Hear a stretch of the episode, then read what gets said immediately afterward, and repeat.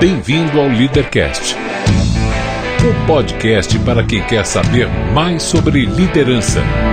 Apresentação: Luciano Pires.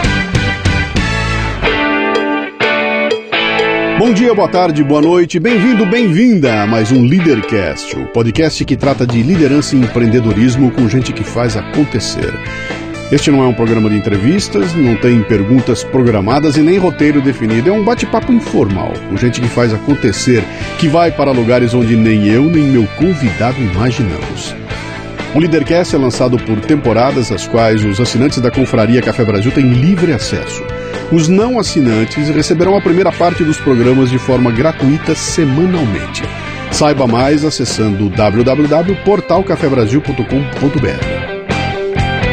Hoje converso com Adalberto Piotto, um caro amigo, jornalista, cineasta, um estudioso do jeito de ser do brasileiro, que tem um histórico de quase 30 anos nas principais rádios brasileiras e que nos dá sua visão sobre o Brasil, sobre nossas dificuldades, sobre o futuro.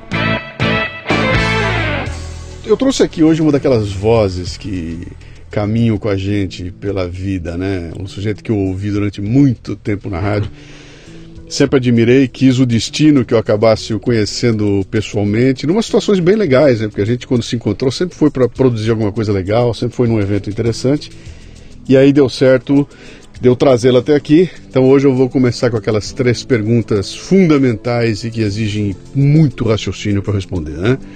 Quero saber seu nome, sua idade e o que é que você faz. Eu sou Adalberto Piotto, tenho 44 anos, já passei dos 40. Isso é prova indefectível que passei dos 40.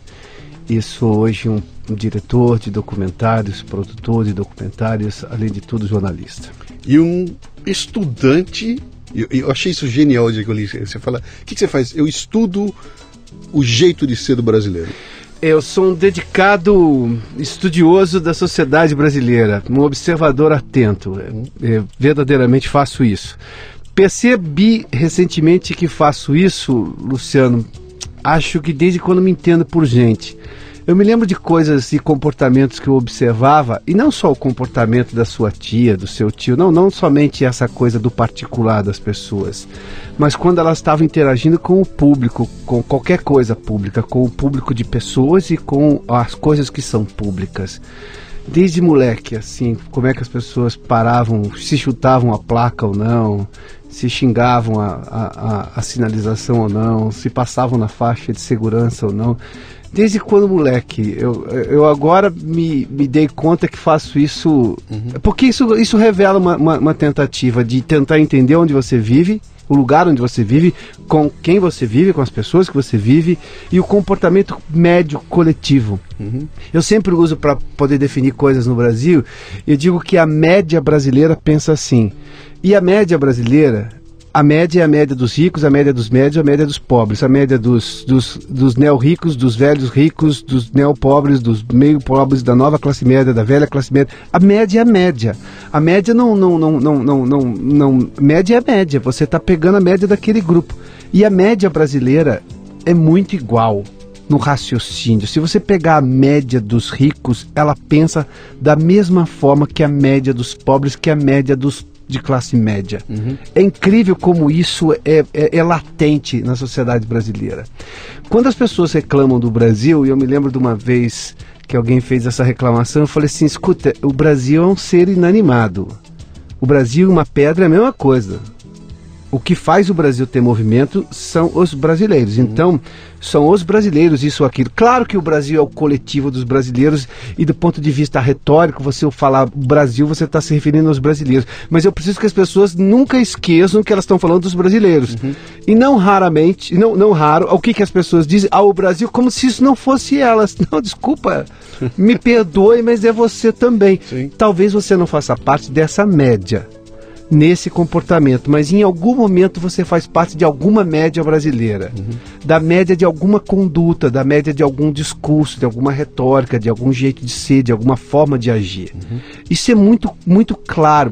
Quando eu me dei conta, tempos atrás, que eu, que eu fazia essa observação, porque as pessoas diziam assim, ah, mas eu nunca tinha pensado nisso. Nossa, olha que coisa interessante que você disse. Eu falei assim, tá, mas eu, eu, eu falando uma obviedade para mim, porque isso é, me era comum Eu olhava aquilo há muito tempo, eu via aquilo há muito tempo, desde menino, por exemplo, comportamento em relação ao trânsito, comportamento, por exemplo, numa fila, num elevador.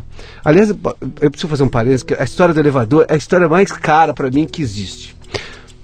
Eu contei isso uma vez na CBN ao vivo, porque eu não resisti. No dia, naquele dia de manhã, isso foi mais ou menos acho que 2009 ou 2010, alguma coisa assim. Eu fui num daqueles Robocops aqui da Berrine, sabe? Aqueles sim, prédios modernésimos que tem ali, né? E tinha um prédio que você entrava no elevador, você tinha que falar assim, terceiro andar. E o prédio reconhecia. Parecia no 3, você podia anular ou não no botão. Até você fala assim, eu, mas eu não. Ninguém me falou, é um prédio muito moderno para mim, né? Coisa muito moderna, você dava um tempo para entender, né? E eu entrei, cadê a botoeira? Ninguém me falou nada, era um gigante, até voltar na recepção, eu vi umas pessoas vindo sair. Bom, vou entrar e vou ver o que acontece, né? Você faz por experimentação, não faz? Sim. Aí as pessoas entrarem quarto, décimo segundo, vigésimo. Eu falei, opa, já entendi. Saquei, rapidinho. E eu, sétimo andar. E bom dia. Ninguém respondeu. O elevador me levou ao sétimo andar como eu tinha pedido. Mas ninguém me respondeu bom dia. Eu falei assim: para tudo que o mundo está errado. Alguma coisa. Não é possível que as pessoas não falem bom dia umas para as outras. Elas falam com a máquina, a máquina entende. Uhum. É, esse mundo virtual tá esquisito, né? Você ó, tem um companheiro virtual. Quem é o elevador? E as pessoas não falavam bom dia. E eu não estou reclamando. Eu me lembro que meu avô, meu avô Ângelo, materno, ele, de uma outra geração, ele ficava passado quando ele cumprimentava uma pessoa na rua, assim, no dia a dia, a pessoa não respondia. Como assim não respondeu? Sim. Um absurdo. Uma coisa tão simples, um dia pedaço. E eu falava, avô, mas sabe como é que é? Eu era moleque, né? E eu fiquei muito com meu avô. Pô, não adianta, a pessoa tá com pressa, assim, aquela coisa de uma nova geração tentando achar respostas, né? E você é jovem, você também não estava muito preocupado se o cara respondeu ou não respondeu. Nessa do elevador, eu me lembrei rapidamente dessa história. Eu falei, como é que as pessoas não falam bom dia? Por que não falar bom dia, boa tarde, boa noite, até mais? Pronto, acabou. Não custa nada? Não, e, e é uma coisa simples porque melhora o ambiente, claro, naturalmente. Claro. Você, você, você, faz um contato, né? Ninguém você estabelece fazer... um contato com ninguém pessoa. Estabelece um contato, Sim. exatamente. E o contato pode seguir adiante ou não. Claro pode ser que gere alguma outra conversa ou não. Pronto, Sim. acabou. Mas as pessoas já se viram. Essa do elevador foi a coisa mais fantástica Sim, que eu passei. É possível conversar com ele. É, é, e nós estamos caminhando para isso aí, viu? Daqui a pouco você vai ter um amigo robô que é muito mais legal que muito amigo. alguém, alguém não vai gostar do que eu vou dizer agora, mas eu não vou resistir. Não posso resistir. A, a espécie humana não pode se tolher em falar as coisas que pensa, desde Sim. que elas tenham pensado de verdade naquilo que elas vão falar. Senão, fala-se muita bobagem. Mas enfim. Eu estou impressionado, eu queria saber quanto de música as pessoas ouvem. Porque, Porque tá todo, mundo... mundo... com esse fonezinho no ouvido. Esses dias eu estava no ônibus, entrei no ônibus, eu estava indo para a Jovem Pan. Não, esses dias não, foi 2014, na eleição que eu, que eu cobri a eleição pela Jovem Pan. Aí eu pegava um ônibus todo dia de manhã. Primeiro que eu tinha que convencer os meus colegas de Jovem Pan que eu ia de ônibus, né? Falei, pô, mas por que, que eu vou vir na Paulista de, de carro? É um negócio infernal vir de carro aqui. Pega um ônibus, passa um quarteirão e meio da minha casa, o ônibus é bom, tá, tudo bem. Aí tinha um moleque ali que pegou, tava com fone de ouvido. Aí foi passar no cobrador, o cobrador era aquele sujeito meio matreiro também, né? Não, não, não é um santo, mas nessa hora ele tinha razão. E ele fez uma piada com o moleque. E o moleque não entendeu. Uma piada tipo assim, pô, vai chover hoje, alguma coisa assim, uma bobagem dessas assim. O moleque, claro, com fone de ouvido não entendeu. Aí ele deu dinheiro. Não estava naquele cartãozinho, pagou no dinheiro. Aí o, o sujeito perguntou, e eu na fila, imediatamente após esse rapaz. Um menino, idade de cursinho, assim, estava indo para aquele cursinho objetivo que tem na Paulista. Desce no mesmo ponto que eu, inclusive, desci, desceria no mesmo ponto que eu. Aí esse o, o, o cobrador falou assim: você tem 20 centavos ou 30 centavos, alguma coisa para facilitar o troco? E ele não respondeu. É, 20 centavos você tem? que já, já, já não era mais a brincadeira. Uhum. Que ele fazia com quase todo mundo, esse, esse cobrador, porque ele passa o mesmo olho todo dia, mesmo cara, né? Sim, Você começa sim. a se familiarizar com o motorista e com o cobrador. E o moleque, escuta, é, dá pra você tirar o fone? E ele, hã? Hã? E nada de. Tira o fone. Hã? Hã? Eu falei, putz. Eu falei, escuta, irmão. Puxei o fone dele. Ele tá querendo perguntar se você tem 20 ou 20 centavos, 30 centavos, uma coisa aí. Ah, eu não estava ouvindo. Mas claro, claro que você não estava ouvindo. Mas é muita música. O que, que as pessoas ouvem tanto, É, rapaz? to- Tomara que seja podcast, viu? Se for podcast, Se for um podcast, mundo tudo bem, tudo bem. Mas o podcast acaba, uma hora ficam 24 horas É, ouvindo, né? é, tem que- se for Café Brasil, dá, porque tem 500 episódios, viu? Grande Piotr, deixa eu buscar um pouquinho da tua. Bom, já saí da- falando Não, não, coisa. mas faz parte. Você me disse que era assim, não era? Aqui é assim, aqui é assim. Tá né? bom, nosso Deixa ouvinte nos perdoará. Não faz isso. mal. É, Enquanto tiver conteúdo legal, eles perdoam bastante. Viu? É, me fala uma coisa, me dá a tua origem. Você vem de onde? Nasceu em São Paulo? Eu nasci, eu sou caipira. E adoro dizer isso porque há uma forma equivocada que as pessoas se referem a caipira. O caipira, caipira é caipira, tosco é tosco. E tosco pode nascer na Vieira Solto, pode nascer na, nos Jardins, pode nascer na Avenida Beira Mar, qualquer uma dessas aí. Caipira é um sujeito que nasce no interior e que gosta daquilo, que está mais associado ao campo do que propriamente ao mar. Embora eu, aos 18 anos, fui à Marinha e não fui ao Exército, porque eu queria ir para a Marinha, porque eu gosto da Marinha e queria ter uma experiência de serviço militar, que na verdade acabou sendo uma escola de aprendizes marinheiros, porque eu tinha que esperar mais tempo e eu tenho pressa, eu não queria esperar. Então eu fiz um concurso, passei, entrei, fiquei lá o tempo que eu queria, passei no jornalismo, saí da Marinha e segui minha vida. Mas tive uma experiência. Caipira de onde? Eu sou caipira de Rio das Pedras. Rio das Pedras. É uma cidade com. Se o IBGE, no dia de boa vontade, o IBGE dá uns 30 mil habitantes. 30 e poucos, ou 25, alguma coisa desse gênero. E hoje é famosa Ao- pelo Mediterrâneo. Não, não, essa aqui é do lado de Ah, é Piracicaba. outra. essa Rio das Pedras é mais, é mais chique. É A, daqui. a minha é lá do sertão mesmo. Per- De porta e porco mesmo. Do lado de Piracicaba. Eu tava lá Ei, esse final de semana, inclusive. sou, eu sou de Bauru, viu? Bom, então nós estamos aqui, Então na, nós estamos aqui. Nós estamos no sertão aqui.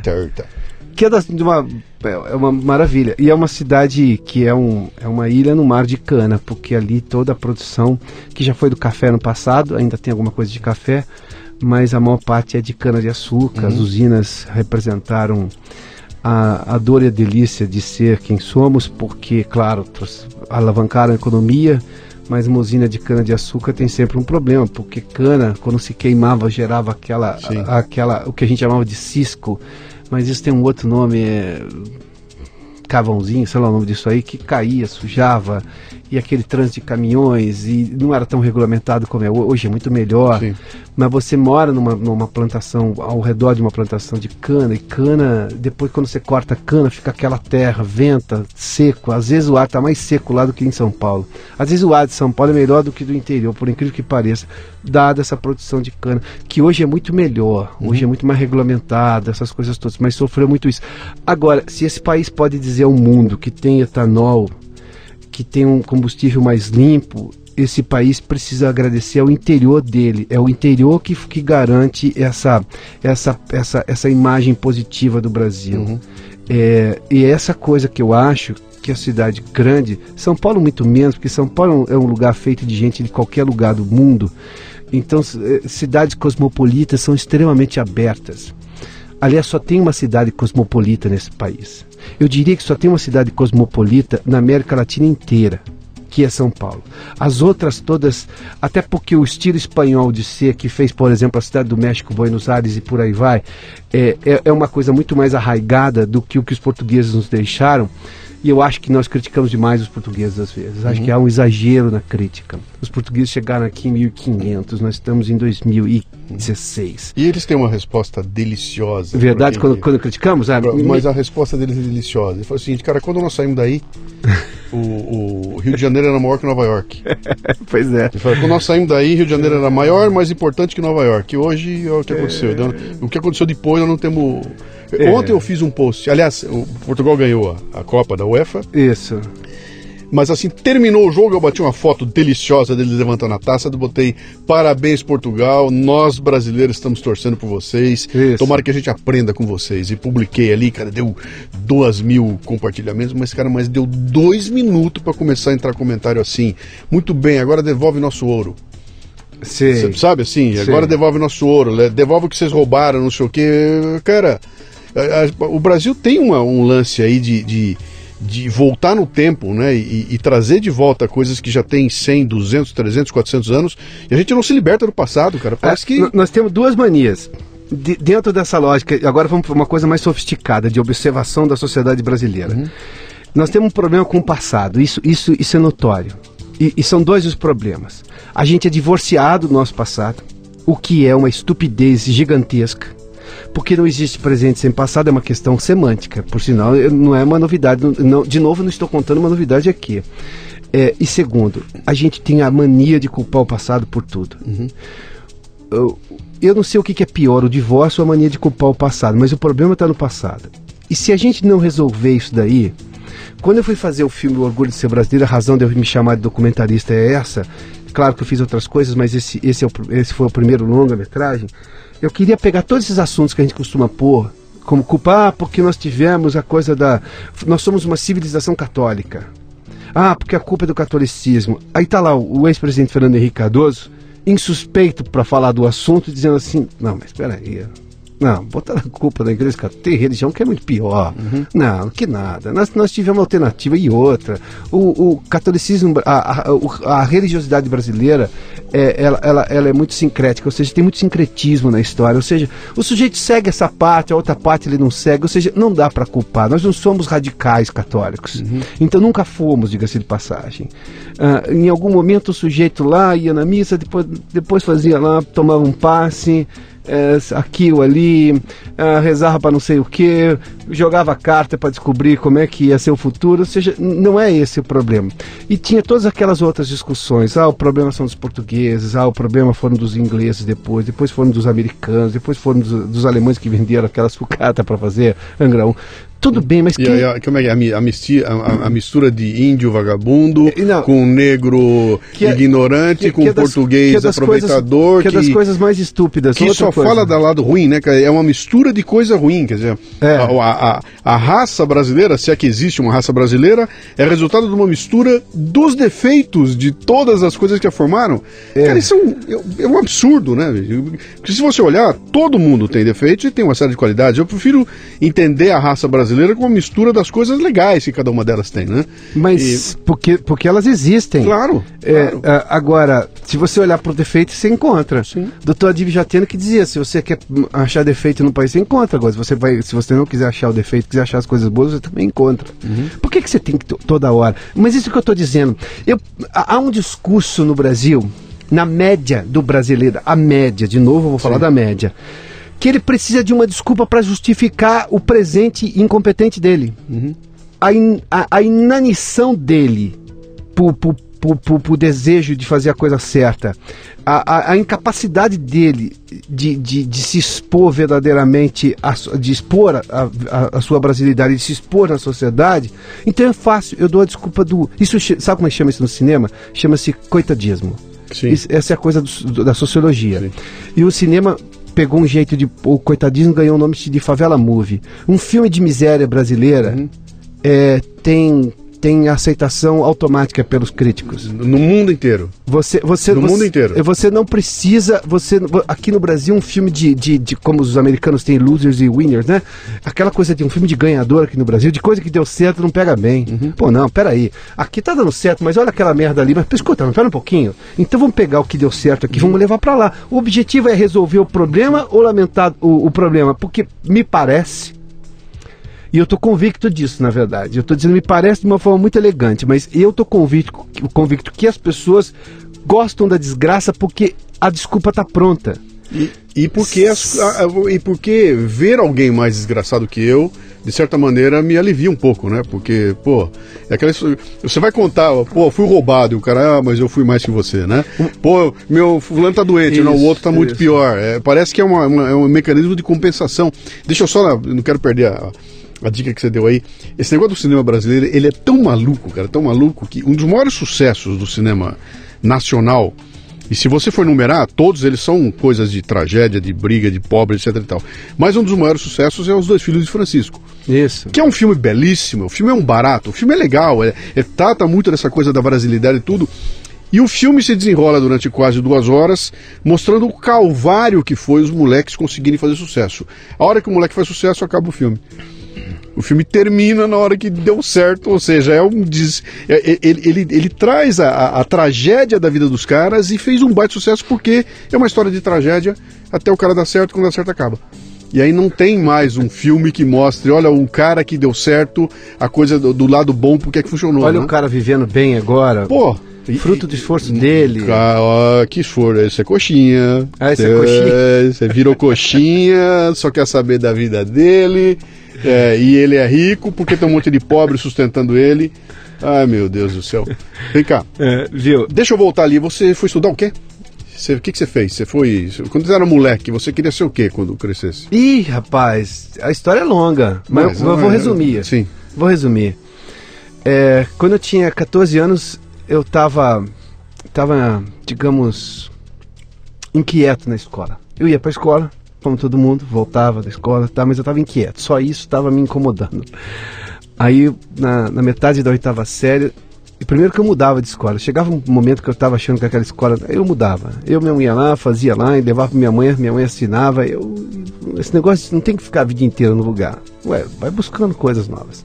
É um pouco da inquietude. Uhum. Bom, ah, na metade da, da minha oitava série eu falei assim, hum, esse negócio tá meio, tá meio pra cá, tô precisando fazer alguma coisa, tô querendo aprender algumas coisas novas. Fui, me inscrevi na- no, no vestibulinho, que era o nome, sei lá o que, no processo de seleção da escola Senai Mário Dedini em Piracicaba. Fui lá e, e cursei durante um ano e meio mecânica geral. E aí continuei o curso à noite, o curso regular da oitava série, porque naquela época o Senai, o curso técnico não equivalia à escola convencional. É, me mantive lá, aí quando terminei o Senai, eu prestei para o Colégio Técnico Industrial de Piracicaba e fui fazer técnico em mecânica industrial. Eu fui registrado no CREA, já diga-se de passagem. É, trabalhei na Caterpillar do Brasil, que me contratou. A Caterpillar pegava uns alunos e fazia seleção lá. Eu fui indicado por um professor é, e passei na entrevista e era o, o que eles chamavam de aluno aprendiz. Nas férias do Senai você tinha que ir lá na empresa, fazendo evidentemente atividades recomendadas para um, alguém que era menor de idade, essas coisas todas. Quando você se formava, você via, você não podia fazer hora extra, essas coisas todas, para não ter exploração, mas você era um funcionário hum, do mesmo jeito. Era, era a lei do aprendiz na época, né? Quando. Aí chegou uma hora assim que no, no último ano do meu colégio técnico eu falei: bom, já fiz tudo isso, preciso fazer outra coisa. Pô, vou pra Marinha. Aí queria fazer serviço militar, mas como eu completo 18 anos em abril, completaria 18 anos em abril, eu faço aniversário em abril, e naquele ano, em 1990, isso, eu, completar, eu completei 18 anos em abril. E você precisaria, você faria serviço militar no ano seguinte ao que você completou 18 anos. Eu só, só, só faria em 91. Isso para mim não me interessava, eu era muito tempo esperando, porque eu terminei meu curso em 89. Eu ia ficar um ano, não. O que, que eu fiz? Peguei entrei na Marinha. Entrei na Marinha, no segundo semestre, entrei na Marinha, eh, no segundo semestre exatamente, e fiquei lá. Quando deu fevereiro, vim de férias para casa, estava tendo vestibular na Universidade Metodista de Piracicaba, fui lá, prestei para jornalismo. Passei, minha mãe, ó, passou, você precisa decidir o que você vai fazer. Falei, ah, é? Bom, dei baixa na Marinha. Tinha tido a experiência que eu queria na Escola de Aprendiz Marinha de Santa Catarina, em Florianópolis. Da, da onde veio essa coisa de jornalismo? Hã? Por que jornalismo? Por quê? Não, o jornalismo foi. é, eu sempre gostei muito de história e sempre gostei muito de política. É, meu pai é muito, muito politizado. Meu pai fez lá as coisas que ele tinha que fazer na época da ditadura militar, como liderar uma greve de piquete nas indústrias Home de, de- lá em Santa Bárbara do Oeste, tudo ali no interior, tudo região de Piracicaba lá, né? É, e sempre foi muito politizado. E eu, eu conheci Ulisses Guimarães aos 14 anos. Eu abri o jornal de Piracicaba e Ulisses Guimarães ia fazer campanha para deputado constituinte para um, pra um amigo deputado dele lá, que eu já vou me lembrar logo o nome dele. Eu falei pro meu pai, pô pai, quero, quero ir lá. É, conhecer o doutor Ulisses. Doutor Ulisses, ah, Ah, sim. aos 14 anos. Aí você imagina só. Não sei se eu tinha 14 mesmo, acho que era menos que 14. Bom, mas enfim, ou 13 anos, alguma coisa. Aí meu pai falou assim: "Não, tudo bem, vou ligar, vou ligar pro pro pro pro Adilson. O Adilson na época era o prefeito de Piracicaba. Meu pai tinha conhecido o Adilson quando ele era só engenheiro de um prédio em que meu pai tinha sido o fornecedor de, de era, tinha uma pequena empresa de fazer eletrificação. Tinham se conhecido ali num prédio, enfim. E depois o Adilson seguiu a carreira. Bom, ligou, não, não, é, traz o menino lá. É um outro, outro tempo, né? Doutor Ulisses acabou lá o comício. Doutor Ulisses pegou, desceu, me apresentaram ao doutor Ulisses. Doutor Ulisses dedicou a mim longos três, quatro minutos, só a mim, aquele bando de puxa-saco querendo tirar foto com o homem e ele só falou comigo. E aquelas conversas que você tem com um moleque de, de 13, Sim. 14 anos. O que, que você gosta da escola, menino? Pô, que bom que você veio aqui. A política precisa de gente nova. Aquelas coisas todas que se fala para o menino na cidade. Quando o, o- o helicóptero do Dr. Ulisses sumiu Uhum. em Angra, aquilo foi uma perda pessoal para mim. Porque eu tinha Ulisses eu- nessa, nessa lógica. né? De- deixa eu voltar naquele teu encontro com ele e fazer uma pergunta que tem Ah. todo, todo sentido. Quantos metros de altura tinha o Dr. Ulisses? Puxa, o homem era alto, rapaz. Hã? Ele era bem alto. Mas pra você, como garoto ali, devia ter uns 12. Tá, Ele, ele se aba- ele se abaixou para falar comigo, né, rapaz? Eu, era, eu, eu, eu, eu, eu, eu já tinha lá assim, meu 1,73m assim nessa época, mas ele se abaixou para falar comigo. E ele foi de uma generosidade, de uma gentileza, de uma atenção. Não, não era protocolar. Não foi protocolar aquela coisa, ah, tem um moleque aí, não, vou fazer. Nada, nada. Até porque não era esse mundo de selfie de hoje, ah, tira foto para lá. Não, nada. Eu tenho isso na minha memória a conversa sobre isso. Estamos para fazer uma nova constituição nesse país. É importante que você participe na escola, fale para os seus colegas. Ou seja, coisas que eu chamo de eh, republicanas, de construção de um país. Não estou aqui para fazer a baixa política. Não, isso não era o doutor Ulisses, muito pelo contrário. Né? O doutor, o doutor, o doutor Ulisses não, não tem nada a ver com a baixa política, muito pelo contrário. É, é, é Ulisses, ao lado de Tancredo, um pouco mais ah, nos bastidores, quem deu a cara foi, foi Ulisses Guimarães, foi o homem da transição. A transição começou com Ulisses. Sem Ulisses não teria tido transição. A forma de lidar, porque as pessoas hoje são, são ladeadas de liberdade, elas não sabem como foi esse país antes. É, e aí é que eu digo, as pessoas não têm problema com o passado. É, chegamos até aqui porque teve gente que superou muita coisa e muita coisa difícil para chegar até aqui. Valorize o que você, o que fizeram por você. Valorize o que você fez por você lá atrás. Comece a dar valor ao seu passado, porque sem ele você sequer existiria. É, uma, é uma coisa. Parece, parece autoajuda, essas coisas. Não, não, não, não, nada, até porque eu não tenho nada, nenhum problema com autoajuda, nada. Só- só- eu só tenho problema quando ela acha que ela se basta, ela não se basta. Sim. Autoajuda, autoajuda é, é singular. O problema é que o mundo é plural, é coletivo, você tem que lidar com todo mundo. Mas sabe esse tipo de coisa? Dê uma olhada para o seu passado. Você fez coisa errada ou certa, mas foi isso que te trouxe até aqui. Se você está numa situação ruim, você deve ter aprendido um monte de coisa e como não fazer de novo. Se você está numa situação um pouco melhor, você fez alguma coisa certa que te trouxe até aqui. Se você está numa situação muito boa, você fez uma- um monte de coisa muito certa que te, te levou até aqui. E só a sua consciência vai dizer se ela foi certa ou errada, se você foi correto ou não, mas só a sua consciência pode determinar o que você pode ser a partir de agora. Isso vale para a sua vida particular, para a vida das pessoas que dependem de você e para a sua relação com o seu país. Eu E, e quando, e quando a gente vai para esse, esse mundo profissional, cara, é, é impressionante. Isso eu tenho visto cada vez mais, cara. Como, como quando aparecem esses os modismos, que o pessoal bota os rótulos novos, parece que o mundo se iluminou a partir desse momento e tudo que aconteceu antes não vale mais, era bobagem, era besteira e não serve mais, né? Eu tenho uma história que eu escrevi num texto meu, eu uso numa das minhas palestras, né? Eu fiz a viagem para o Monte Everest, no Nepal, acabei Me adorando. Você me Ah, deu entrevista no CBN, por isso foi, aí que tivemos foi, o primeiro foi lá, contato. foi faz tempo isso, né? E foi num sábado que eu tinha um programa de sábado. Foi por telefone, disso? né? Foi por telefone. Eu me lembro, lembro disso, sim. Agora, agora. Era o meu Everest o nome do livro. Exatamente, boa lembrança. Que você só foi até o acampamento. até o campo base. o campo Mas base, aí eu né? mergulhei nessa história para aprender a história toda. E tem um lance que aconteceu ali que é, que, que é genial, cara. E eu vou me, se me permitir, eu vou contar ele aqui agora. Aliás, eu preciso fazer uma defesa do Luciano, porque ele não vai fazer, então eu faço agora. O meu Everest chama-se Meu Everest, o livro, porque era o limite dele Sim. chegar até o campo base, Sim, não é sim, isso? era O que meu. não é pouco, para quem conhece o que é chegar no campo base no Everest, aliás, para ir até o Nepal e ir até o Everest, convenhamos, não é pouco. Sim. Eu precisava te fazer essa defesa. É, é justa. Sim.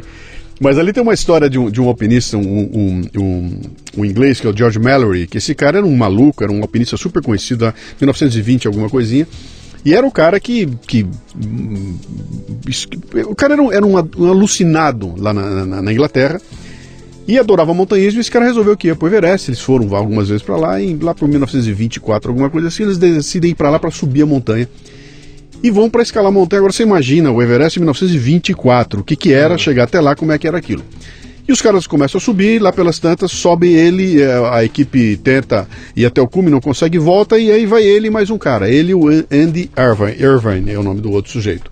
Sobem os dois, e lá do campo base o pessoal bota uma luneta e consegue enxergar os dois lá pelos 8 mil metros de altura, que já é uma paulada. E aquela tem uma foto desse momento que aparece a montanha com dois pontinhos, são eles dois, e aquela foi a última imagem. Nunca mais esses caras apareceram, desapareceram no Everest, morreram e nunca mais se sabe a história deles. E há uma discussão muito antiga de será que os dois chegaram no topo ou não chegaram? Não tem como descobrir, a não ser que se encontrasse o corpo desses dois caras e no corpo tivesse a câmera fotográfica que estaria preservada e daria para revelar o filme e ver se eles chegaram no topo ou não.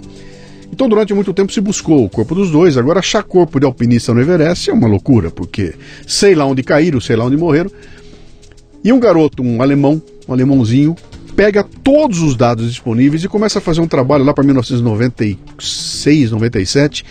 Ele começa a fazer um trabalho de plotagem em cima do Everest e faz um cálculo todo e determina o seguinte: olha, se tiver caído em algum lugar, está caído aqui. E determina uma região onde talvez tivesse o corpo dos caras, né? Em 99, os caras vão para lá, fazem uma expedição seguindo a dica do alemão e encontram o corpo do George Mallory caído no lugar que o alemão disse que ele podia estar. Né?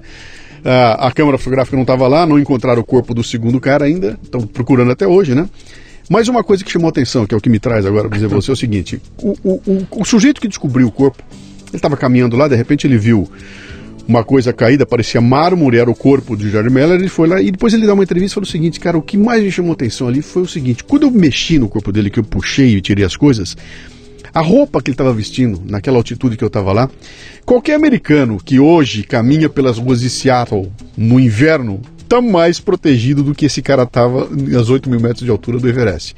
Esse cara estava com uma botina de couro, cara estava usando lãzinha, essas coisas não nem pensar pela cabeça que você vai para lá. Então, a reação que se faz é o seguinte, cara, esse cara era um maluco, era um alucinado, onde já se viu subir o Everest para aquela altitude com uma bota de couro que não é apropriada, cara, isso é um absurdo. E a lição que eu tiro daí é o seguinte, cara, é muito fácil você olhar para esse sujeito hoje e falar, cara, esse cara é um louco porque ele subiu o Everest sem ter as condições. Mas é o seguinte, isso é o que existia na época. Era o que tinha de mais adequado na época. E esse cara com essa coisa inadequada, a roupa inadequada e com frio, chegou a 8 mil metros e abriu o caminho para quem veio depois chegar aos 8.850. Então, em vez de você olhar e dizer que o cara é louco, é maluco, você tem que olhar e falar o seguinte, meu, que, que, coragem esse cara tem, olha até onde ele foi. Agora, traga isso para tua empresa, né? Se você está hoje aqui no Bem Bom, como diretor, o gerentão, etc e tal, dá uma olhada para os caras que passaram por uma inflação de 80% ao mês. Um, não tinha internet, cara, não tinha telefone celular, não tinha nada, não tinha computador e esses caras trouxeram a empresa até aqui. Então, olhar para trás e dizer o seguinte: ah, eram ineficientes, tinha gente demais trabalhando, é muito fácil fazer. Agora, olha por onde, então, trate esses caras como heróis e não como os caras ultrapassados que isso, não sabiam isso, fazer, entendeu? Isso. Essa usei aqui porque é um, é um exemplo que para mim é, é, é que fundamental. Você está fazendo uh, de novo aquela coisa, né? Você está tentando uh, promover uh, o bem-estar uhum. do presente com o futuro, que nós temos, que eu falei, somos, somos divorciados do, do passado. Sim. E dá errado. Dá errado porque você sempre julga com prepotência. E só que é o seguinte, quando as pessoas voltando à realidade brasileira, é, veja só o que já foi resolvido nesse, nesse país. Não vou nem voltar. Ah, quando os portugueses chegaram aqui, tiveram que desbravar. Não vou nem. Por exemplo, tem uma coisa que as pessoas pegam sempre: a rodovia dos bandeirantes. Você já pensou na vida de um bandeirante naquela época? Uhum. Aí, se o sujeito for metido a politicamente correto e falar assim, é, matava os índios, a exploração, bom, você está usando a terra que ele desbravou, então saia daqui. Percebe? Uhum. Sabe, vamos brigar com esse problema. Eu conheço gente que, que xinga o Barão do Rio Branco porque ele foi lá e tirou o Acre da Bolívia. Eu falei, então tudo bem, você quer devolver? Ah, não, não, não agora foi. Não, peraí, então, então, então, então, então há uma contradição no seu discurso. Sim. Mas imagina só o que os bandeirantes fizeram ao desbravar esse país.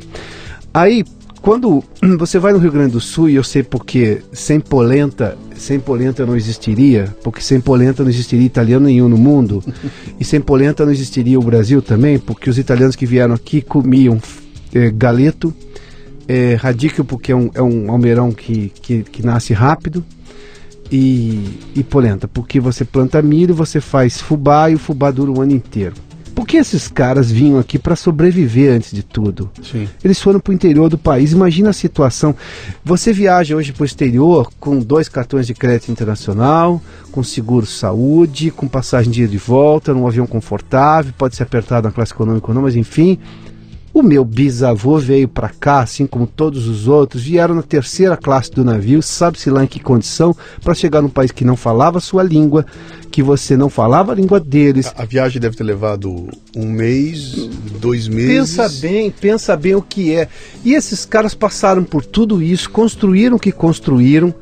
É, essa cidade, por exemplo, que nós estamos, São Paulo, São Paulo é o que é pela imigração italiana. Foi isso. São Paulo existe porque os italianos vieram para cá. Uhum. Porque São Paulo era um lugar subdesenvolvido ao extremo extremo no final do século passado, no final do século XIX, perdão, e o começo do século XX. Foi aí que começou a recuperação. Por quê? Porque você trouxe um monte de gente que já estava um pouco mais instruída, que sabia profissões, profissões que eram necessárias, marceneiro, carpinteiro, essas coisas. É, esse sujeito, pedreiro, esse é o sujeito que você precisava. Você precisava construir um país. Sim. Não se constrói um país com, com discussão sociológica, se, se, se constrói um país nessa hora, um país que tinha uma, uma, uma densa povoação no, no, litoral e muito pouca gente no interior, se constrói com pedreiro, com carpinteiro. Essas pessoas são muito importantes. Uhum. Essas pessoas fazem, fazem a coisa acontecer, para usar uma expressão que você usou um pouco antes aqui. Depois disso, nós tivemos todo, todo aquele. A primeira metade do século XX no Brasil foi turbulenta.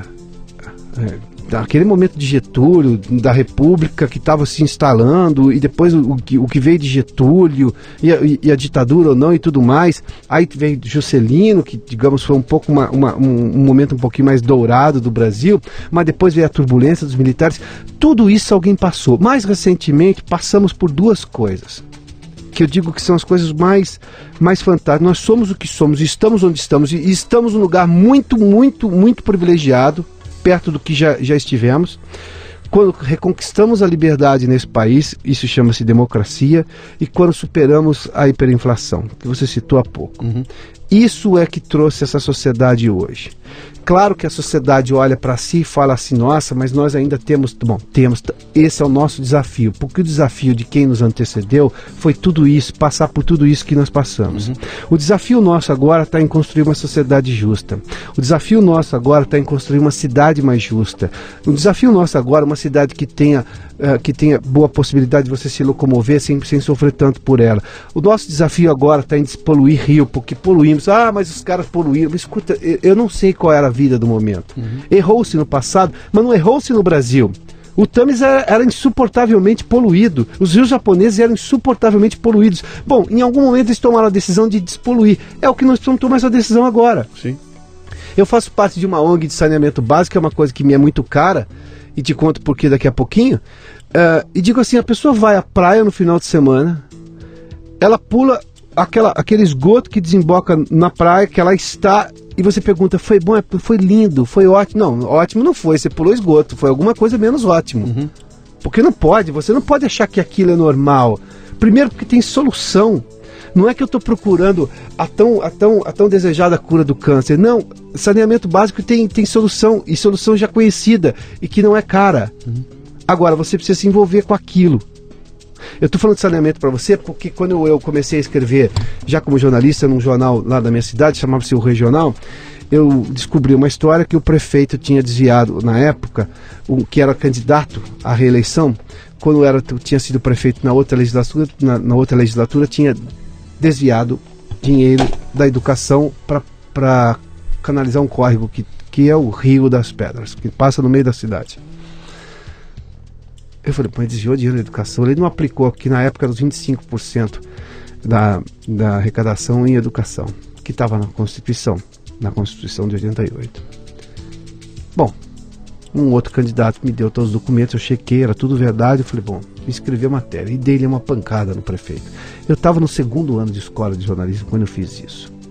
Eu entrei em 91, isso foi em 92. Bom, ele perdeu a eleição e ele me processou por calúnia, difamação e injúria na já morta lei de imprensa que tinha na época. O juiz não aceitou, se não me engano, acho que injúria, aceitou só difamação. O promotor é, o juiz só aceitou difamação e, e, e calúnia, que eram os mais pesados, por sinal. É, apesar de eu apresentei todas as provas, fiz o que fiz, fui absolvido em primeira instância, recorri à segunda instância e aí o processo terminou. E eu ganhei. Porque acho que nem foi julgado em segunda instância porque o processo caducou, ou seja, prescreveu. Houve prescrição, mas quando houve um julgamento, eu fui. Sim. Eu fui absolvido. Porque eu tinha todas as provas. E isso é muito caro. Ele, ele mexeu com duas coisas que ou afetam o seu bem-estar social ou comprometem ou não o seu futuro. Educação e porque eu não consigo conviver com esgoto. Eu não consigo conviver com a ideia de que as pessoas jogam lixo na rua. Não faz sentido. Todo mundo tem bolso. E se for uma coisa pegajosa, bom, vai lá e tenta resolver um problema, mas, mas você não pode abandonar aquilo, porque aquele lixo volta para você. Se você faz isso aqui, o outro faz ali. Não se construiu uma lógica de proteger a sua calçada, de proteger a sua cidade. Eu me lembro lá atrás que o público no Brasil é de ninguém, não, o público é de todos. É esse um erro que nós temos. A gente não cuida bem das nossas coisas. A gente não luta pelas coisas. A média brasileira a média, de novo, a média é a média dos pobres, dos médios e dos ricos. Né? A média brasileira abandona para fazer uma, um debate, depois discutir o que. A média não luta pelas coisas. Vou citar um caso agora recente, que eu comparo com um caso um pouquinho mais antigo. A Lei Rouanet, por exemplo, que é uma lei de incentivo fiscal para projetos culturais. O Estado brasileiro lá atrás descobriu que ele não conseguia fazer isso tudo que ele disse? Bom, a iniciativa privada pode fazer. Vou criar uma forma de incentivar. A lei tem defeitos? Tem. Eu vou dizer até quais são. Daqui a pouco, porque eu fiz uso dela. Fiz uso muito pouco dela, porque eu tive que colocar dinheiro privado meu, particular, para concluir meu filme. Mas isso não tem, sem a lei eu não teria começado. Sim. Então eu preciso valorizar uma coisa que me deu a possibilidade do começo. Ela, ela, ela não é perfeita? Não, eu não sei o que, que é perfeito no mundo. Mas aí, o que, quando surgiram denúncias envolvendo é, crime, e que, e que resvalaram na lei, ah, vão acabar com a lei. Não, não se acaba com a lei, se melhora a lei. Uhum. A lei criou uma indústria de entretenimento no país, a lei criou várias profissões porque você começou a ter demanda. São Paulo é a meca dos musicais por causa disso. O Rio de Janeiro tem cinema a, dar com pau, por quê? Porque tem uma lei de incentivo. O que eu acho, por exemplo, na história da lei, é que a lei tem que ter uma porta de saída. Algumas atividades daqui a algum tempo não merecem. A empresa não pode pegar o dinheiro dela e aplicar no projeto dela, tem que aplicar no projeto de outras pessoas. Uhum. Às vezes você vai pedir para uma empresa hoje, eu estou com outro filme que é para falar sobre transplante de fígado no país, que eu tô, já está em fase de captação, e está terrível conseguir o recurso porque você criou um vício nas empresas que elas vão lá, elas fazem algum projeto delas mesmas, ou seja, a empresa é um banco, ou ela é uma metalúrgica, ou ela é ela de repente ela passa a ser uma produtora cultural, porque ela pega o dinheiro do imposto dela e aplica no projeto dela própria. Sim. Esse é um defeito da lei. Esse é um erro da lei. Agora, não é um erro da lei. A lei não pensou nisso. Isso foi uma coisa que foi criada depois. Alguém achou uma brecha, então vou lá e corrijo a lei. Você se lembra da história da Sudene? A Sudene tinha uma lógica de existir, a Superintendência de Desenvolvimento do Nordeste. Sim. Ah, porque tem muita corrupção, vamos acabar. Não, acabe com a corrupção, a Sudene precisa existir. A Sudene é um órgão que estuda aquela região, que tem, que tem noção de como você aplica o recurso. Não, eu acabo, então não se luta pelas coisas no país, se abandona as coisas ou se acaba com elas. E parece que é uma, é uma característica bem brasileira. Se você aplicar isso em política, né? Você vê o seguinte, o Brasil, o Brasil é um país que funciona aos trancos e barrancos, porque a, quase, a cada quatro anos para tudo e começa de novo, né? Exatamente. Então, terminou, terminou um mandato, assumiu um presidente novo, que destrói tudo que vinha acontecendo, some com a equipe, para com essa coisa toda, troca todo mundo e começa tudo outra vez. Eu me lembro que eu fui. Que é o que eu, se chama de política de governo e não política de Estado. E a gente sim, precisa de política de Estado. E quando você faz uma comparação, aquela velha comparação que a gente faz com a Coreia, né? Que, por que, que a Coreia conseguiu um salto gigantesco em 25, 30 anos? Porque os caras botaram um projeto de longo prazo, onde não importa quem era o governante da hora, esse cara estava seguindo um plano, né?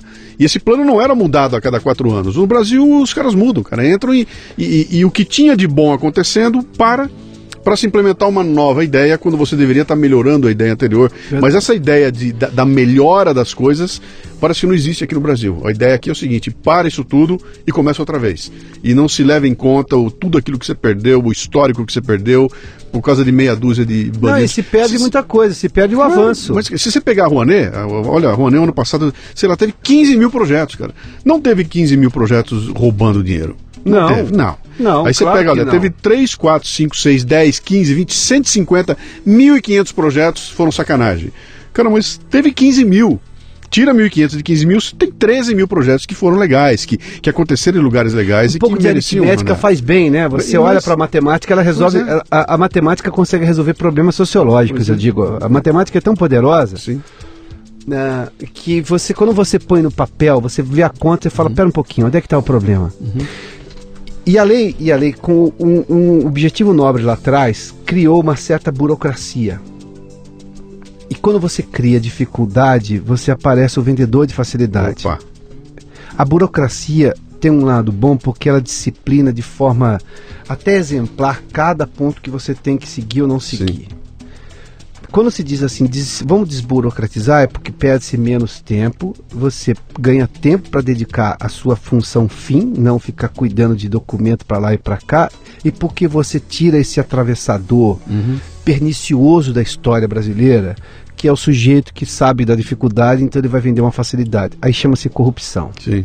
Ele fala assim: escuta, você quer que eu resolva o seu problema aqui? Você vê como é possível ter menos, menos burocracia? Porque se ele faz isso, ele está fazendo uma coisa ilegal porque a lei prevê, mas se funciona do mesmo jeito, só que ele- o problema é que funciona porque ele está levando uma grana. Então, quer dizer, a lei precisa hoje, e a gente corre o risco de, de- de criar mais burocracia na lei. E aí que está o erro. Você captou para quê? Você captou para fazer uma peça de teatro. Tá bom. Qual é o objetivo? Não. Dentro da aprovação do projeto, você tem que fazer isso, isso, isso. Você fez isso, provou que fez isso, acabou. Um filme. Por que, que você precisa apresentar todas as notas de compra e venda? Você não precisa apresentar nota nenhuma, porque tem um mercado negro de nota aí.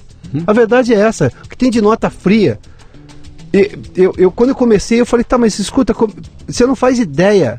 E eu peguei, eu falei, não, não vou fazer nada. Eu faço um filme chamado Orgulho de Ser Brasileiro, você acha que eu vou entrar nesse negócio? E os caras fazem porque chega uma hora que o cara não aguenta. Claro, eu eu costumo dizer isso que a- a- esse sistema ele empurra as pessoas para ilegalidade. Não, e, e- mas é, é a tal da, da burocracia exagerada. Então o que é o seguinte, eu tenho que fazer um filme. Ah, um longa-metragem. Um longa-metragem tem que ter mais de 70 minutos. Pronto. Ah, não, na, na nossa lei tem que ser 76. Tá bom, faz o que você quiser. Só explicita no começo. Qual é a regra? A regra é você tem que entregar um filme. E no final você tem que entregar um filme. Entregou um filme. O valor aprovado é esse, você pode captar isso e acabou. Tudo bem, tá bom, acabou. Faz o filme, entrega o filme. Entregou o filme, acabou o problema. A prestação de contas é o produto. Não é isso. Sim. Agora, por que, que eu tenho que tratar a lei rua, a- a- o, o, o produtor cultural com toda essa burocracia? Quando a indústria automobilística vai lá e quer que reduza o IPI para poder vender mais carro e ela justifica com o emprego que ela gera, tudo bem, eu não estou nem julgando o mérito aqui. Cada carro sai assim, este carro foi financiado com redução do IPI, sai uma, uma- Não, não sai. Segundo, ele tem que apresentar cada nota fiscal, não, ele tem que apresentar que ele manteve os empregos, se teve contrapartida ou não que o carro que ele entregou tem qualidade, ou seja, o cara comprou e recebeu. Acabou, é simples. Por que, que você tem que tratar? Agora, há um problema no meio cultural que artista acha que o mundo gira ao redor dele. E eu, como eu sou jornalista nessa hora, eu falei, escuta, vocês estão errados, vocês têm que parar com essa ideia. Trata a coisa como uma indústria, porque a indústria automobilística não quer ser tratada como um apêndice do governo, mas ela vai lá e pede incentivo, ela reclama incentivo. E é assim no mundo inteiro. O incentivo é a lógica da economia. Eu provavelmente deve, isso deve ter existido na civilização romana, que foi das coisas mais envolvidas, parecida com o que nós vivemos hoje, foram os romanos.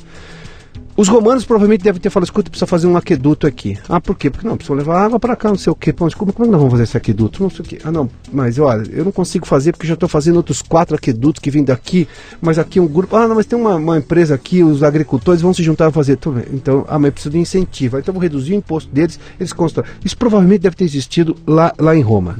Não tenho dúvida que isso existiu no Império Romano. Você tem um governo hoje que faz incentivo, por quê? Porque ele não consegue controlar tudo, ele não consegue fazer tudo. Governo nenhum do mundo vai fazer tudo. O sonho do socialismo, do comunismo, do governo central, isso é uma balela, isso não funcionou em lugar nenhum do mundo. Isso é de uma, de uma hipocrisia imensa. Ele tem pontos positivos porque ele conseguiu dar resultado em algumas coisas, porque ele centralizou o poder dele. Ele pôs.